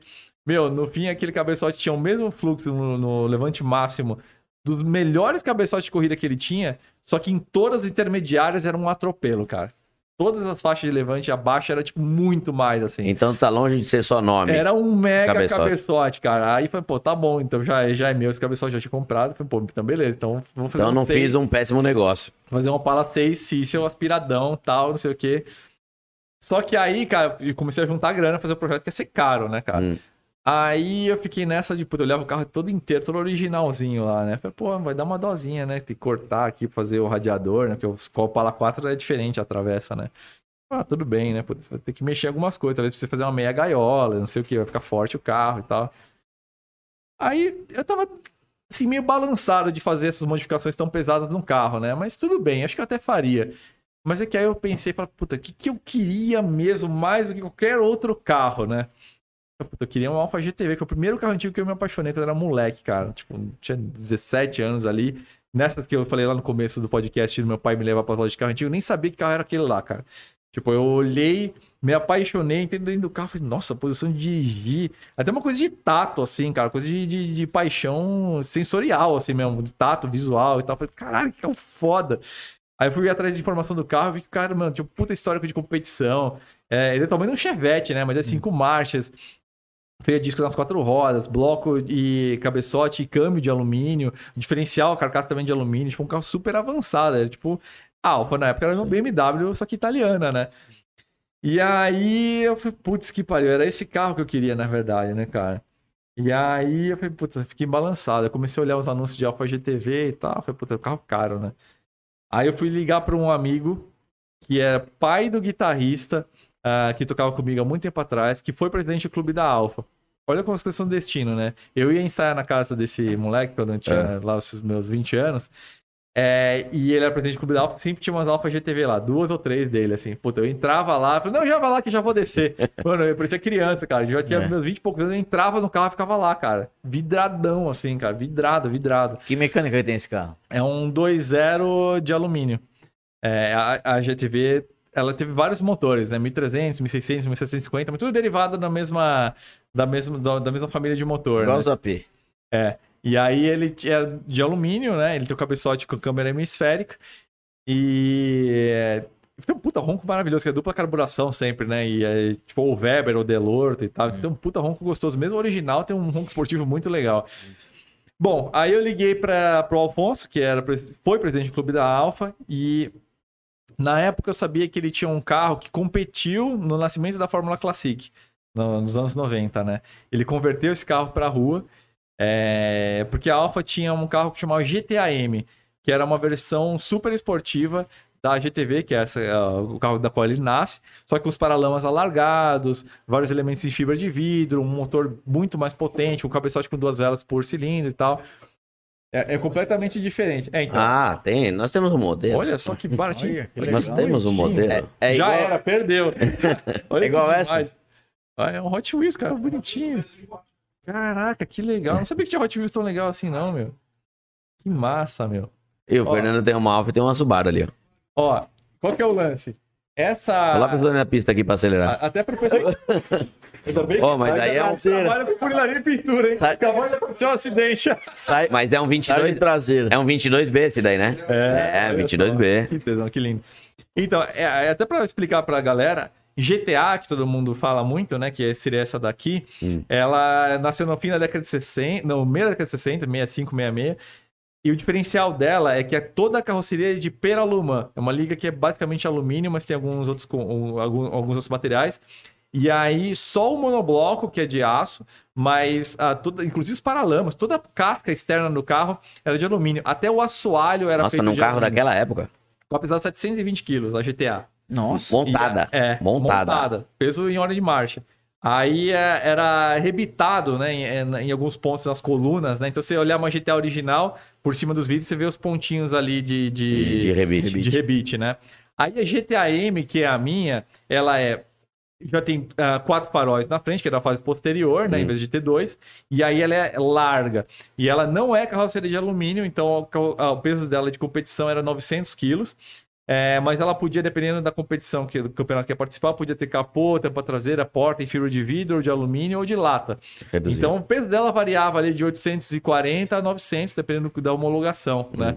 Então a minha é uma recriação de uma GTAM. Recriação por quê? A Autodelta, que é como nascia esse carro originalmente, a GTAM, ela pegava uma GTV da linha de produção da Alfa, levava lá para para a oficina deles. A Autodelta era a divisão de competição da Alfa Romeo, né? Desmontava o carro inteiro, botava os alargadores de paralama, suspensão, outro motor, etc e tal. Então, diferentemente da GTA, que já nasce da fábrica toda de alumínio, a GTAM era levada para lá e transformada. O meu carro era uma GTV de rua original, que foi preparada aqui no Brasil como uma GTAM, então Hum. ah, recebeu todos esses, ala- eh, esses alargamentos de paralama. E aqui no Brasil a gente teve uma GTAM original, uma só, que era do Alcides e do Abílio Diniz, do Pão de Açúcar. O Alcides era, um- putz, é o dono, é, foi o dono da fazenda Capuava, né? Sim. Tinha vários carros de corrida, dentre eles essa GTAM que ele correu quando era jovem, lá na década de 70, né? E aí esse carro ficou parado na década de 90 e o Manolo, que era um mecânico da época dele, que era da, da escuderia Jolly, ficou com esse carro na oficina dele, era uma, oficina especializada em alfa que ele tinha, e ele pegou os moldes desses alargadores de paralamas e tirou, e aí ele fez vários carros de corrida, dentre eles o meu. Então esses carros que correram na Fórmula Classic no começo da década de 90, Nasceram desse carro. nasceram com os paralamas é, que são réplica de uma GTM original. E aí o Alfonso, que é o presidente do Clube da Alfa, depois que esse carro parou de competir, converteu esse carro em rua. Então tirou gaiola, botou um painel e tal, mas o meu carro é porta de fibra de vidro, capô de fibra de vidro, tampa traseira em fibra de vidro. E é Então, leve. é le- Eu pesei esse carro, deu exatamente quilos. 900 quilos, mas Pô. ele tinha muita gordura ainda.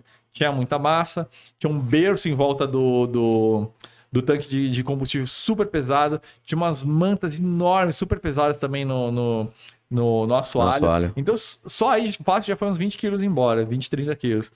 Então um carro que acho que vai pesar uns 870. Ah, e o tanque de aço também muito pesado. Então é... E aí o assoalho traseiro, onde vai ali ó, o porta-malas, ele foi refeito. Então aí a gente vai refazer tudo isso aí para fazer no padrão original, né? Então vamos fazer como se fosse um carro que a Auto Delta fez. Porque como nasceu como um carro de corrida, o meu teve alguns atalhos, né? Hum. Então eu quero fazer uma GTA M, que era um carro de corrida mesmo, só que pra rua, só que do jeitinho que a Auto Delta fazia. E a Então- mecânica você vai deixar como? então, a mecânica eu já tô com um cabeçote de duas velas por cilindro. É, foi preparado na Alemanha, então ele. O bloco é o mesmo ainda do, do meu, né? Esse cabeçote Twin Spark nasceu na Alpha 75, veio depois. Foi Né? a Alfa que, que desenvolveu duas velas por cilindro. inovou? Eu acho que sim. Então, foi, se não foi a primeira, foi uma das primeiras. Ah. Nasceu com a GTA e com a GTA M. Eles desenvolveram um cabeçote que chama testa estreita, porque o cabeçote hemisférico ele era um pouco mais largo. Aí, para fazer esse cabeçote com duas velas por cilindro, eles decidiram abrir mão do pistão hemisférico, que o pistão hemisférico é sempre grandão, né? Ele é Sim. pesado. Então, para usar um pistão normal, fizeram outro desenho de câmara e aí o cabeçote ficou mais estreito e era com duas velas por cilindro. Em base desse conhecimento que eles adquiriram desenvolvendo esse cabeçote de corrida, eles desenvolveram o Twin Spark. O Twin Spark foi até a década de 90, né? Tinha Alpha 145, esse Sim, cabeçote. o 64 sim. tinha, não O tinha? 64 Twin Spark. 64 É, não, tinha tinha, um 55. Tinha, tinha o 64, um 55. Só que esse cabeçote nasceu na. Bom, primeiro como cabeçote de corrida, mas o Twin Spark que a gente conhece mais moderno nasceu na Alpha 75, que era uma Alpha de tração traseira, da começo da década de 80. Esse cabeçote que eu peguei é de uma Alpha 75, só com comando de corrida todo fluxado, válvula enorme, e ele já adaptado para o bloco antigo, porque o espaço de cilindros é igual, só que, por exemplo, a, a polia de, de sincronização do comando é uma posição diferente. Então, tudo, a galeria tem umas diferenças, então ele já foi todo usinado para você Pra simplesmente botar ali Colocar. e servir. Então já vem com pistão de corrida, biela muito mais longa, é um virabrequim de curso maior. Então no, no final o carro vai ter uma potência muito parecida com o GTM, tipo os 220, 230 cavalos aspirados. Aspirado. Aspiradão. Nossa, que 2.2, show. né? Vai pra 2.2. 2-2. É, então vai ficar muito parecido com uma GTA M mesmo. Carburadão? É, Vai a ser carburado? GTA, a GTA M, ela usava injeção mecânica. Ah, É, é uma espica que, meu Deus, Aquelas esse cara... válvula, É, nossa. não, é, A gente e- já mexia ó, além, coisa. de- é, além desse- do, do, do próprio acionamento... Não, além do... Do próprio sistema das bombas ser uma catástrofe de mexer, Hum. ela ainda tinha um acionamento que chama de guilhotina, né? Que não é uma borboleta que vira, é a, Ela que corre pra cima. Nossa. Então o fluxo de combustível ele escorre aqui lá embaixo. Então embaixo esse carro não presta, né? Então, eu não vou fazer isso aí porque custa uma fortuna e vai ficar uma E vai bosta ficar de horrível. andar. Andar na só, rua. vai, só vai servir pra andar de carro cheio. É. Então eu vou, como a original tinha injeção mecânica, a gente vai usar uma Janvey, uma injeção é, eletrônica, corpo de borboleta ITBzão, mas com Tá. cara retrô, né? Mas o- a GTM permite essa liberdade porque era injeção mecânica, né? Falando de Alfa, eu lembro de uma. Eu tenho, até hoje em casa, acho que tá na casa do meu pai, a- os as fitas de videocassete dos campeonatos do, do Senna. Ah. Em 1988, a Alfa colocou antes, eu acho que foi de- de- da corrida de Monza. Antes da corrida, o Jean Lézy andando com uma Alfa 164 com motor V10. Isso era um, foi um projeto exclusivo que foi feito? É, foi aquela 164 Procar que eles fizeram que. é, eu confesso que eu não lembro agora se foi um carro que eles fizeram para homologar em algum tipo de campeonato ou se foi um carro conceito que eles criaram um one-off, assim, para para exposição. Mas era um V10, motor central traseiro, ca- conceito de fibra de carbono e Kevlar. Nessa época, tava em moda fazer essas loucuras. Você lembra que a Renault fez a Renault Space com motor de Sim. Fórmula 1? Sim, uma Um motor de Williams. É. Cara, é uma amarelinha, o Prost levou os caras pra andar, aquele carro. Meu, esse carro eu queria muito ver pessoalmente, esse carro, nem sei Nossa. onde fica, cara. Então nessa época tinha essa Quando o coisa da- dinheiro não é o problema, dá fazer umas coisas da NASA. Mas quando o dinheiro não era um problema, mas as fabricantes tinham uma cultura, né? Hoje os caras, putz, tirando a Não Mercedes deixam. que fez esse, Fórmula- esse AMG com motor de Fórmula 1, que ficou super frustrante, que ficou mega pesado, tá raro você ver isso, as, fabricantes hoje investirem em Mas coisas... por quê? Você que tem alguma ideia? Cara, eu acho que hoje as marcas estão meio perdidas, assim, porque ah, elas viram, por exemplo, a Tesla com esse valuation, entre nós, eu acho um pouco inflado, muito inflado, na verdade. E aí tem muita pressão de acionista nas marcas. Então, Meu, então o futuro é Tesla, tem que enfiar tablet, tem que ser elétrico, tem que não sei no quê. Ah, não é mais motorista, é usuário, tecnologia, rastreabilidade, aquisição de dados. As empresas É. estão assim indo para um lado de, de tecnologia que eu não sei se está se convertendo muito em resultado, mas o fato é que eles estão isso. Então, esse lado mais graxeiro, passional, tá morrendo nas marcas. Tá, né? né? O maior exemplo para mim é.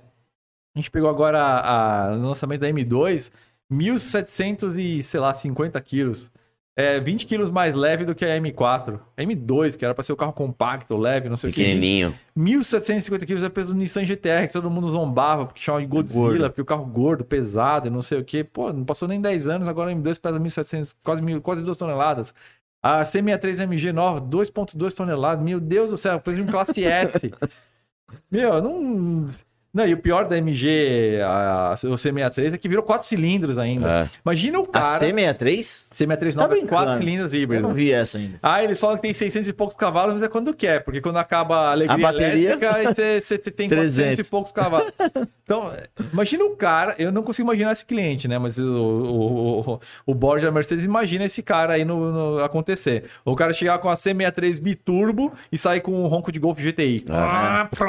É. Você consegue imaginar isso? O cara sai Não. com. Chega com a 63 V8 biturbo É. e sai com um ronco de Golf. Cara, eu não seria esse cara. Pr- pr- Primeiro que eu seria o cara da C63, a 6.3 aspirada. Ah, sim. Nem a sim, Biturbo eu sim. seria. Nem a Biturbo eu seria. Quando a gente pegou C63 Black Series para fazer a avaliação, eu cravei que aquele carro ia ser um dos maiores colecionários da Mercedes. É uma matéria que chama Blackened, o título só. É que eu fiz todo o ensaio em preto e branco, é só foto e, e texto. Tipo, foi 2014 a matéria. Eu tinha certeza que aquele carro ia ser colecionável. Porque a próxima a gente já sabia que ia ser biturbo e já sabia que ia ser maior. E aquele carro tinha proporção perfeita, cara. Largo, curto, tipo, meu, coupé, esse paralamão largo. Meu, é, aqui morre uma fase da Mercedes. E batata, cara. E a, parece tinha um que a impressão que, é- que eu tenho é que as, a- é, sempre os melhores vão morrendo. Que nem eu tô pra fazer uma pergunta agora pra você. Carro elétrico. É, é uma fazer. realidade ou é um surto coletivo? Até das marcas que a gente tá que falando. Co- ah, Coletivo. Como diz o próprio cara da, do Autosport lá, qual é o nome dele? O Cezinha, Cezinha Dani. É. É, falou que é a terceira vez que o É, carro quarta. elétrico vem. Quarta Ou é a quarta, ele morreu Sim, três. ele tem razão, ele tem razão. E que você bota fé nisso também? Ó, o carro elétrico eu não vou dizer que é um delírio coletivo. Na verdade, é um delírio de uma minoria que faz muito barulho. Porque envolve um pessoal mais voltado à tech, né? Mais, mais voltado para esse lado. Envolve um lado da Europa ligado muito à tentativa de mudança de matriz energética, porque eles não têm campo só para plantar cana para ter álcool, não tem petróleo, não tem Mas nada. também não tem energia elétrica, né? Ah, mas eles devem apostar em energia nuclear, né? É, e sabe qual é a ironia do destino? Energia nuclear. Sabe qual é a ironia do destino? Agora no inverno você tá vendo racionamento de energia. na- Então, Como quem é que vai andar de carro, de carro elétrico lá agora? Assim, eu acho que é uma irresponsabilidade, ó, botando ordem nas coisas. Eu não tenho nenhum problema em se o futuro do- de tudo fosse o carro elétrico. Não tem problema com isso. Tipo, eu vou ter meu carro a combustão, vou ter lá meus 10 anos para curtir. A questão é que não faz sentido mesmo, até por razões geopolíticas, estratégicas. Vamos pensar de uma forma mais simples, investimento, né? Hoje tá em moda, né? Todo mundo investe, investe em alguma coisa, tipo de É. ação, não sei o quê. Você colocaria todos os seus ovos numa, numa cesta só? Você colocaria todos os seus investimentos em, sei lá, em, é, é, em- em imóveis? Se você tem dinheiro, você vai alocar um pouco aqui, um pouco ali, um pouco de empresa de, de, de, de comunicação, um pouco de, sei lá, de, de imóveis, um pouco de renda Você vai fixa, diversificar. Diversificar. Agora, o que significa com carro elétrico, que só vai ter carro elétrico em 2030, diz a Europa, ou quase todos os países da Europa, significa Da onde que vai vir energia? você só vai ter uma Não, só vai ter fonte uma de fonte. matriz de Ah, energia sim. para sua casa, para a indústria e para o transporte. É. Tem uma guerra, um louco de um Putin desse destrói Então, uma usina, exatamente. você não só acaba com a, a indústria, você acaba com a mobilidade, acaba a ambulância, acaba a jipe, acaba a porra toda, distribuição de comida, acaba o aquecimento. Meu, é uma Parece que eles estão loucura. preocupados assim, vamos fazer um negócio elétrico. Da onde vai vir a energia? Não é- parece que não é o problema. Não, e aí tem mais problemas ainda, que isso que me deixa um pouco revoltado. As pessoas mais simples, é, vamos dizer assim, cara, porque tem gente pobre no mundo inteiro, cara, no interior da Inglaterra, no interior de qualquer A lugar. grande tem maioria. campo. É. Esses caras, da mesma forma que aqui, usam um carro da década de 90, no começo dos anos 2000, e, puta, mal e mal, o carro fuma, queima óleo, bate a suspensão, mas o cara, mano, Anda. quebrou o É meio conserto. transporte. Cara, carro elétrico esquece, cara. É que nem celular. A bateria morre. A bateria é o asset mais caro do carro. E tem um detalhe: evolução tecnológica, a cada 3, 4 anos vai nascer um novo tipo de bateria. E a bateria, como ela é estrutural, não tem como você tirar de um carro e botar no outro, que nem celular, cara. Então, vai pro lixo. O carro passa a ser lixo. E aí tem aquela coisa dos ambientalistas que eu não consigo entender: é o carro elétrico gera muito mais poluência no processo, especialmente água, no processo de extração de níquel e dentre outros componentes Do ele um gera muito mais particulados. Ele é um carro que é descartável num prazo muito mais curto, você vai gerar muito mais lixo. Como como- esquece a emissão do escape, cara. Se você considerar o ciclo do produto inteiro, você vai ter uma geração de lixo muito maior. Maior. Beleza, mas digamos É que- que, não seja esse o problema. É que podem é, argumentar que o petróleo é uma, uma coisa que tem fim, né? Vai acabar o petróleo. É, mas eles fingem que não existe etanol, porque só nos Estados Unidos e na América do Sul que tem terra para plantar assim, É. em abundância. Não, e a então o parte- europeu finge que não existe o etanol, que, é, que, é- que ele, ele é fim a fim, ele é Sim. limpo, né? É. E- mas o problema que eu tava falando é maior é esse. O carro elétrico vira coisa de gente rica.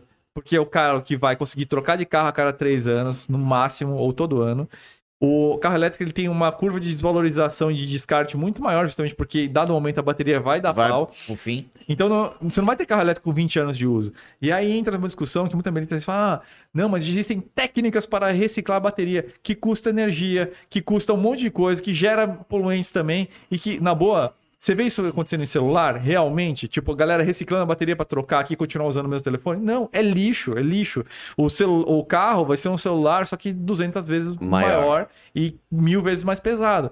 E aí, só para terminar a ideia do, do raciocínio do- da, da população mais pobre, esse cara, então, ele vai ficar sem carro, porque ele não vai. Poucos vão ter a condição de comprar um carro que vai durar muito menos. O cara não, também vai querer comprar um carro que vai virar uma bomba na hora. Só que mesmo que o cara fale, não, tudo bem, não, eu, eu aceito ficar sem carro, porque eu tô aqui em Londres, tem transporte público, não sei o quê. Esse cara vai se ferrar também, sabe por quê? Porque energia elétrica vai lá para casa do chapéu. O cara que não tem carro vai pagar pela grande, pelo, por todo, todo mundo. mundo. Porque precisa de infraestrutura, porque existe uma demanda muito maior de energia elétrica. Pô, tem coisa mais injusta do que isso. Quer dizer, o cara que tá ali na base, que nem carro tem, vai se ferrar porque os, os políticos bonitão decidiram que andar, quer ser é. elétrico. Então, assim, é um delírio de gente rica e, e muito bem estruturada, que mora nos centros metropolitanos. Então, assim, eu acredito muito no carro elétrico como uma alternativa. Muita gente brinca com o slogan que eu acredito nesse. O futuro é eclético, não é elétrico. Você vai ter carros a célula de hidrogênio, carros elétricos 100% elétricos com bateria mesmo, Híbridos. carros híbridos, carros a etanol, vai ter carro a gasolina ainda, vai ter o diesel ainda. Pô, caminhão, gente, pô, transporte de caminhão. Que delírio é esse que acha que o caminhão. Imagina aqui no Brasil, o cara dirige 20 horas. Como é que vai funcionar no elétrico, cara? O cara vai ficar lá. Quantas horas vai levar pra carregar uma bateria de um É. caminhão? Vai levar o quê? 7 horas, o cara vai ficar lá parado. É. E, e- e imagina um caminhão quanto custa? Meio milhão, um milhão? Quanto vai custar Quanto a vai custar um caminhão é, totalmente elétrico? Não teve- é, teve é uma outro dia responsabilidade. Um. Fiat 500 que bateu embaixo numa lombada, perdeu o carro, que a bateria Sim, custava 200 mil sim, reais. Sim. É, dizem que o dano que aconteceu foi até um pouco maior do que parece, mas não deixa de ser verdade. Exato. Aconteceu um dano que, que condenou o carro que aconteceu de baixo pra cima. Você não importa É. que foi. Não, beleza, não foi só uma arranhadinha. Foi, de repente foi uma puta pancada. Que mas, seja. Mas, Faz cara, isso num carro a combustão, o que, que não acontece? perda total num carro a combustão É, fazendo o isso. catalisador, o silencioso intermediário. No máximo. Cara. Então, assim. É, eu- rasgou o tanque. é uma irresponsabilidade. Ah, e aí tem outra coisa que é mais complicada ainda. O... Todo mundo se ferra, mesmo que não tem carro, porque a energia elétrica vai ficar mais cara, mas tem outro lado da história que ninguém conta. Um dos maiores geradores de emprego e impostos hoje é a indústria É, automotiva na cadeia inteira. Porque tem do fabricante de parafuso, a lanterna, para blá, blá, blá, a gente tem a própria indústria, a própria Fiat, a Stellantis, que paga uma fortuna de impostos para o governo, e nós todos, cada um de nós proprietários, pagamos uma fortuna de impostos por nossos carros, pelo combustível e cada peça que a gente compra. Se a gente está falando que carro elétrico necessariamente é mais caro, significa que a gente vai ter um encolhimento do volume de produção que pode chegar a nove vezes, sete vezes, dez vezes, a gente nem sabe. Porque vai ser para pouca gente o carro elétrico mesmo. Beleza. Você acha que o governo vai ficar sem imposto? Vai colocar Então, assim, coisa. vai ter muito mais desemprego, a gente sabe que vai ter que. A indústria vai se readequar, vai enxugar tudo isso aí. Beleza. Só que aí não vai ter imposto daquele monte de peça, daquele monte de empregado, daquele monte de folha de pagamento. É, do nosso lado aqui, não vai ter combustível sendo gerando imposto, não vai ter o IPVA e tanta gente gerando imposto. Cara, vai subir um monte de outra coisa. IPTU, água, esgoto. O governo dá um jeito, ele não fica É. sem dinheiro. Então, assim, o cara que nem carro tem vai pagar muito mais pela energia elétrica e todos os impo- os impostos vão subir e ninguém vai falar nada sobre isso. A verdade é essa. Porque também isso que a gente tá falando nesse podcast aqui, abertamente na mídia, a gente não pode falar assim. Sim. Porque senão, nossa, você é um anti-ambientalista, você é, isso, você é E, isso barato, aqui, A, hoje, B, C, hoje você D. não pode, hoje você não pode falar muita coisa. Não, então, eu, que eu genuinamente fico preocupado com isso, porque é, a- quem não tem dinheiro vai se ferrar muito, especialmente quem que não tem condição de ter um carro vai se ferrar astronomicamente, porque até a energia elétrica, caso do cara, vai ficar muito mais cara, mas a, a população, de forma geral, de classe média, também vai se ferrar pra caramba, cara. Então, qual é o sentido? E pior, que no sentido ambiental, É pior. é pior. Então, aonde que tá o benefício que eu não tô entendendo? Não, hoje mostra-se muito o que quer ser mostrado. É. E muita gente acredita somente no em, em um aspecto ou dois e não acaba analisando Agora, a eu, cadeia como um todo. eu né? falei do lado mais altruísta da coisa. Agora, deixa tudo isso de lado. Vamos pro lado mais egoísta da coisa. Usuário de carro. Então, beleza. Então, eu sou dono de um carro elétrico agora. Cara, você já, já andou com carro elétrico assim? Já. Tipo, ficou com um carro elétrico Não, uma semana? não. Não. Deu uma Cara, volta no quarteirão e É uma ansiedade desgraçada, cara. Porque você. já vai morrer de depressão. Eu então. não, tirar a ansiedade. Um lado é muito legal. Tem muito torque, é silencioso, é até zen. Você fica ali, legal. Cara, se- você vai fazer terapia no carro a elétrico. hora que você começa a andar com o carro elétrico, você vai descobrir várias coisas. Primeiro que o, o- a autonomia que ele declara não tem nada a ver com o que ele rende. Tipo, ele erra por assim 50% às vezes. Tipo Datafolha. Exatamente nessa folha. Aí você vai fazer uma viagem, cara. Aí você descobre que aquele ponto de recarga que tá marcado no GPS não funciona. Porque tá quebrado, porque tem manutenção, ou porque tem um cara lá plugado e você tá atrasado. Cara, você fica numa ansiedade e tal. Não, vai morrer. Não importa, meu que teve que voltar de Estresse. guincho, cara. Não, é nada. Porque compra um chegou- geradorzinho. Entra chegou- lá na loja de mecânico, compra um geradorzinho a diesel. Teve um menino- Usa o cupom da Tony Mac e usa teu carro elétrico. Ué, não teve que, é, cara que é, com não sei que, que marca era o carro. Ele, para não, pra não correr o risco de acontecer isso na estrada, ele levou no porta-mala um gerador a, um gerador Honda a combustível, diesel, A gasolina. Fórmula E é o maior. E ligou ba- o negócio no porta-mala e ligou a tomada no, no- no Ó, carro. é, é- é, por exemplo, Aquela a, fumaceira, sabe? a Fórmula E é o maior cinismo que existe, né? Porque têm uns geradores a diesel, cara, Que ficam carrega os carros. carregar as baterias, cara. Então, assim, é, é muito cinismo, né, cara? Eu Então, vou te falar que tem e- e- esse assunto dá tipo três podcasts inteiros. É. polêmico. Então, eu acho E- que assim, cara, eu acho que assim, eu, eu acredito no futuro eclético, eu gosto, eu, por exemplo, eu, eu adoro scooter elétrica, eu teria uma. Tipo, eu gosto dessa ideia de você ter um negócio que você pluga, recarrega, tem um custo baixo, vai e volta, E silencioso. nela torque. você pode tirar a bateria, né? Você troca É, a bateria. Você troca a bateria. Então você não tem o tempo. Tem um negócio assim que É. funciona. É. Só que, como eu tava falando, o lado mais egoísta da coisa, o usuário. Cara, você fica numa ansiedade danada com o carro elétrico pra você se deslocar, pra você usar como um carro de uso mesmo. E aí, quando você vai parar pra abastecer ele, pô, você tem que ficar uma hora. Tem gente. que pernoitar pra O- abastecer. Qual é o lado útil? As pessoas têm cada vez menos tempo hoje. Então, que futuro é esse que você tem que dedicar uma ou duas horas do seu tempo pra recarregar um carro, sendo que antes você fazia isso em cinco minutos? É. Eu acho Então- que, sei lá, vai ser assim, o carro elétrico é bom pra você usar no- na cidade. Você vai pra casa e carrega É. ele dormindo. E Só que pra gente. E pra que- viajar, não. Pra Só viajar você vai ter que pensa, sempre combustão. vai ser de classe média alta pra cima, por quê? Porque pro carro elétrico funcionar, o cara tem que ter um lugar pra plugar em casa. Pô, cara, o cara não tem condição para o carro na rua, cara, na frente de casa. Casa É. o cara nem tem. Ou prédio ali, que, putz, aqueles prédios simples. Onde o É. cara vai plugar isso aí? Vai dar uma briga. Primeiro que se tiver, vai dar briga Vai entre os dar briga. condôminos. Mas mesmo, cara, você vai numa garagem, não tem ponto de luz pra todo mundo. É. E se tiver, significa que aquele, fabri- aquele prédio vai virar uma fábrica, né? Em termos de carga e tensão. É. Agora imagina um bairro, todo mundo plugando os carros à noite. Que mundo é esse que os Não, caras daí acham os ambientalistas não o vão brigar, que vai ter que fazer mais umas 4, 5 Itaipu aí, Brasil afora. Se, a- se a- a- o déficit de energia já é, já é grande, sem existir esse volume inteiro de carro É. elétrico, imagina só. É, então, eu, de É, verdade. vai, eu vai ser um caos, eu acho. Eu acho que assim, é, é uma coisa de, de gente rica que não sei por que algumas pessoas adotaram como se fosse o futuro para todo mundo. Eu acho que ele exi- existe um lugar para ele, mas tá difícil de eu me convencer de que é o futuro para todos. Até porque Em Elysium as, existe. as isso. baterias. ah, tem muita consultoria que já, já deu esse alerta aí pra indústria que tá fingindo que não, que não tá rolando. Que é, putz, os elementos que são fundamentais às, célu- às células de bateria hoje são finitos. Não tem. É a mesma coisa que o petróleo. chegar Não tem petróleo. lítio e É. níquel pra todo mundo. É, a até- é a mesma coisa que o petróleo. É a mesma coisa. É pior. É. É pior porque o método de extração, por exemplo, do lítio é mega ultra agressivo, especialmente na parte de água. Níquel também não é, não é grandes coisas. Então, é, é- isso aqui é mais finito. O, o- o tempo de, de, de- de fornecimento na cadeia é muito mais curto para esses, pra esses metais raros, nobres, do que pro petróleo. Até porque o a combustão tem etanol também como alternativa, Sim. né? Que é renovável. Então, então o- o- tá aí uma boa saída, né? O etanol é uma saída, né? Sim, o etanol, as células, inclusive que a, a etanol, tem, existem várias combinações possíveis. A única certeza que eu tenho é que você não chega a uma resposta tecnológica numa canetada. O mercado e a evolução tecnológica que vão dizer. Sim. Então não adianta um político dizer 2030 acabou o carro a combustão. Não, cara. Baseado deixa a tecnologia evoluir. É. Deixa, deixa o combustível ficar obsoleto por si. E eu te falar que é difícil, porque eu sempre brinco. Existe uma tecnologia que é revolucionária, cara. Pouca gente conhece.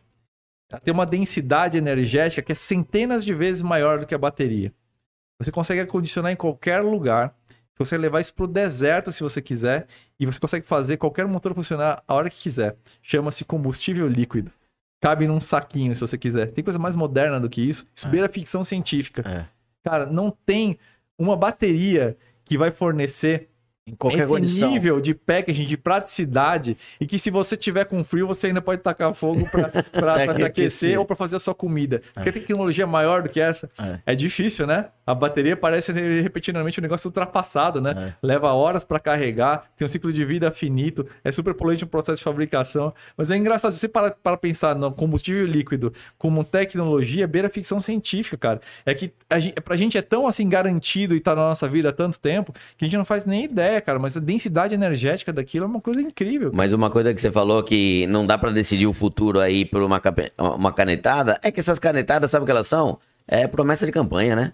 É, É, mistura. é, é querer fazer bonito, é querer falar o que vai acontecer. É. Não, não dá pra Mas definir é o que pior vai falar. do que isso, sabia, Gui? É gente querendo mexer nas cordinhas de, do, do- de longo prazo. É mudança de matriz energética. Quero sair da dependência da Arábia Saudita, quero sair de não sei o quê, mas não temos terra para plantar ah, etanol, para plantar cana-de-açúcar para fazer etanol.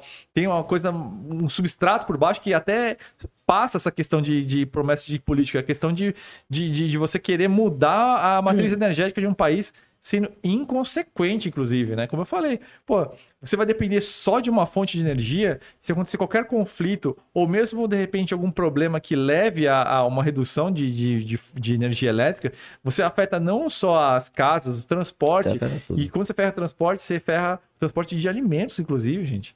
Então é muito sério, estão brincando com um negócio muito perigoso, assim, não é, não, não é pouca A coisa. gente Mas tinha que convidar o Elon Musk pra perguntar o Gostei. que, que ele acha disso, né? Gostei que o futuro vai ser eclético, não é elétrico. isso, cara. Não adianta forçar.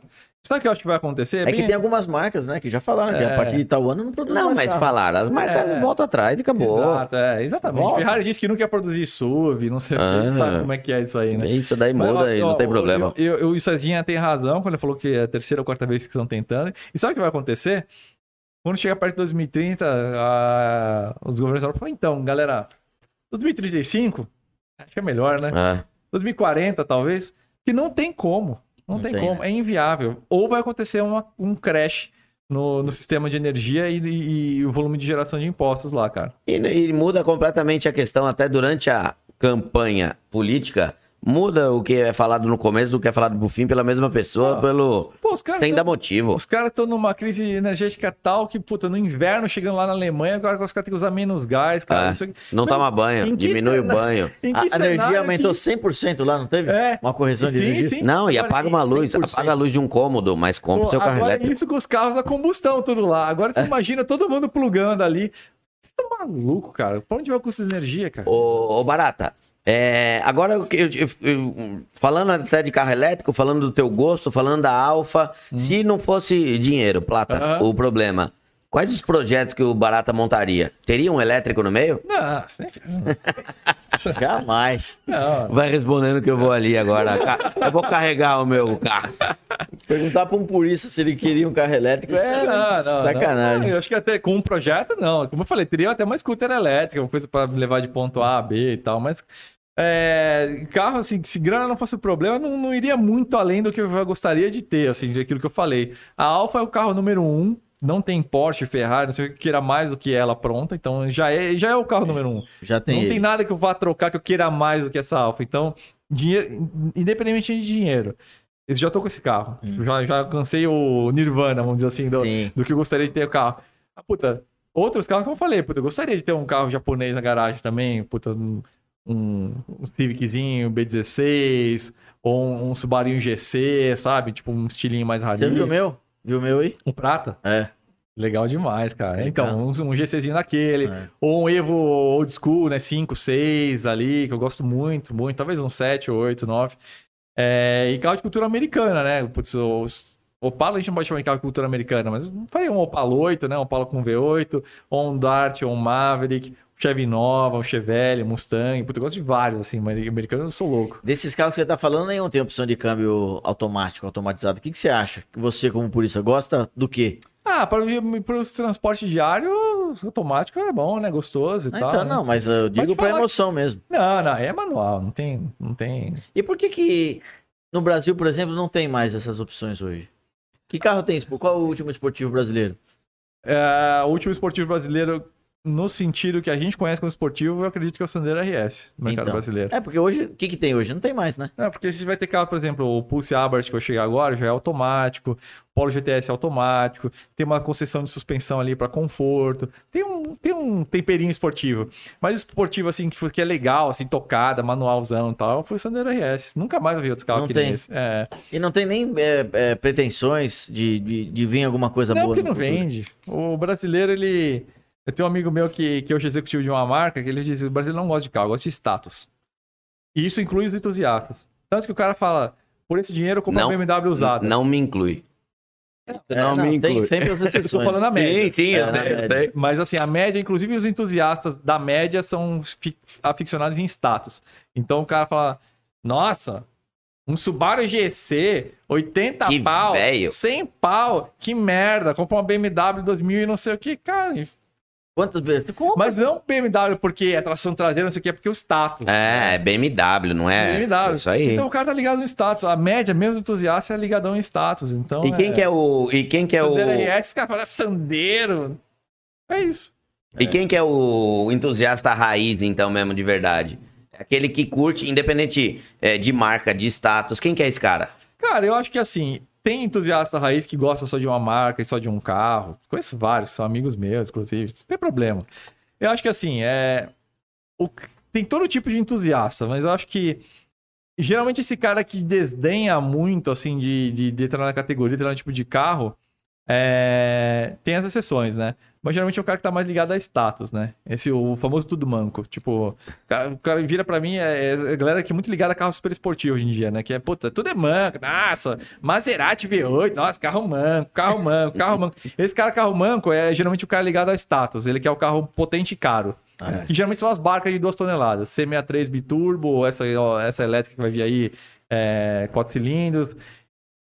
Beleza. Os caras se consideram entusiasta, tá lá, né? Beleza. Eu, eu não acho que isso é muito entusiasta. Quem assim, sou né, eu pra julgar, né? Exato, mas Dá essa- pra, essa- dá pra responder uma pergunta? Qual que é o melhor carro que você já teve? Eu, eu vou. Eu não consigo responder. Mas qual que é o melhor carro que você já teve? O melhor, assim, o mais bem conservado, o carro que mais, puta, era o Opala. Esse Opala é impecável. Impecável. Eu falo que é uma coisa difícil de responder porque é, depende muito da categoria de carro. Sabe qual é o melhor carro que eu já tive? Não. Na questão viajar, por exemplo? Uma Gran Caravan 96. Sim. Nada se compara. Aí eu vou falar de super esportivo. Pô, não tenho. Pra mim, qual que é o carro mais gostoso que eu já tive na, na pegada dirigibilidade? Um Audi TT ano 2000. Sim, sim, sim. Tem uma pegada, uma posição de dirigir absurda. Tem um puta desempenho? Não tem. É, é tudo manco? É, exatamente. É tudo manco, mas é um tesão de carro. Exatamente. Exa- Isso que eu quero dizer. O cara que não consegue apreciar isso, tem alguma coisa errada desse É. cara como entusiasta, entendeu? Se fosse o ADG O aqui, ele cara já ia falar. não é um entusiasta. Não, então, né? é. Se fosse o ADG aqui, ele já ia falar qual era o problema desse cara. Você figura. É, é tem coisa pequena, então ele tem que. É. status e por aí vai. É. mas- É, é isso aí. Ô, Barata, dá uma dica pra galera aqui que quer ingressar aí no mundo automotivo no lado jornalismo. O que, que você pode é, dar de dica pra Ele não vai pessoal? falar, senão vai abrir concorrência. Não, que concorrência? Tem um Não, mercado. Antigamente, eu acho que nunca foi tão fácil quanto hoje, né? No sentido de que. É até difícil de dizer, mas acho que nunca foi tão difícil e tão fácil ao mesmo tempo. Fácil porque hoje qualquer cara que, puta, plugar um celular e começar a gravar alguma coisa, em algum momento pode conseguir alguma notoriedade. Então, se o cara se prepara bem, estuda bem, começa a trazer conteúdo de relevância, ou tem caminho da polêmica também, né? Bate carro de propósito, não sei o quê, enfim, diz que ah, faz um draminha, também fica famosinho assim. É, mas tem duas formas de ser famoso. Você vai conseguir notoriedade. Beleza. Agora, é, você é conhecido, se você quer ingressar para esse meio de jornalismo automotivo, é, você precisa trazer informações. Você precisa ir mais para esse lado aqui, mais lado da notoriedade com responsabilidade de informação. Dado o momento, você vai ter ali um determinado alcance, você pode começar a contatar as assessorias de imprensa, das marcas e tal, ver se os caras te emprestam um carro aqui e ali e tal. Então a gente, a gente vê algum, alguns caras que trabalham com conteúdo de forma mais aberta que foram come- começando a entrar nesse meio assim. Antigamente era um pouco mais difícil nesse sentido que tinha que ou você tinha que fazer uma faculdade de jornalismo, ou tinha que, sei lá, fazer um texto muito bom, mandar pra redação, de repente o cara, pô, chama esse cara aqui pra ser estagiário, não sei o quê. Era uma entrada mais lenta, né? Só que hoje, ao mesmo tempo, qual é a dificuldade? Porque por isso que eu falei que é uma das épocas mais difíceis. É muita gente fazendo isso. Então tem muita gente querendo ser youtuber de carro, produzir É. conteúdo e não sei o quê. Ao mesmo né? tempo que ficou mais fácil pela, pela acessibilidade às outras pessoas, com, Com a tecnologia, facilitou, mas o um volume também. gente. É. Então tá muito difícil hoje, assim, de crescer. Então é por isso que que é difícil por esse lado. Mas ao mesmo tempo nunca foi tão fácil de você conseguir ter alcance, né? Então é, é, é difícil, assim, não, não é fácil. É, em termos financeiros também não é nada fácil, porque a área de carros é. Eu não vou dizer que está em decadência, mas é uma indústria que não dá, não tá nadando de braçada, né? A gente sabe muito bem.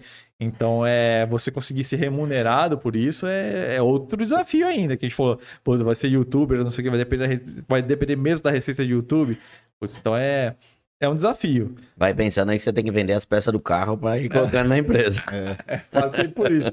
Mas não é impossível. A gente vê uns caras que começaram a crescer recentemente e conseguiram um bom alcance e tudo mais. Então dá pra fazer.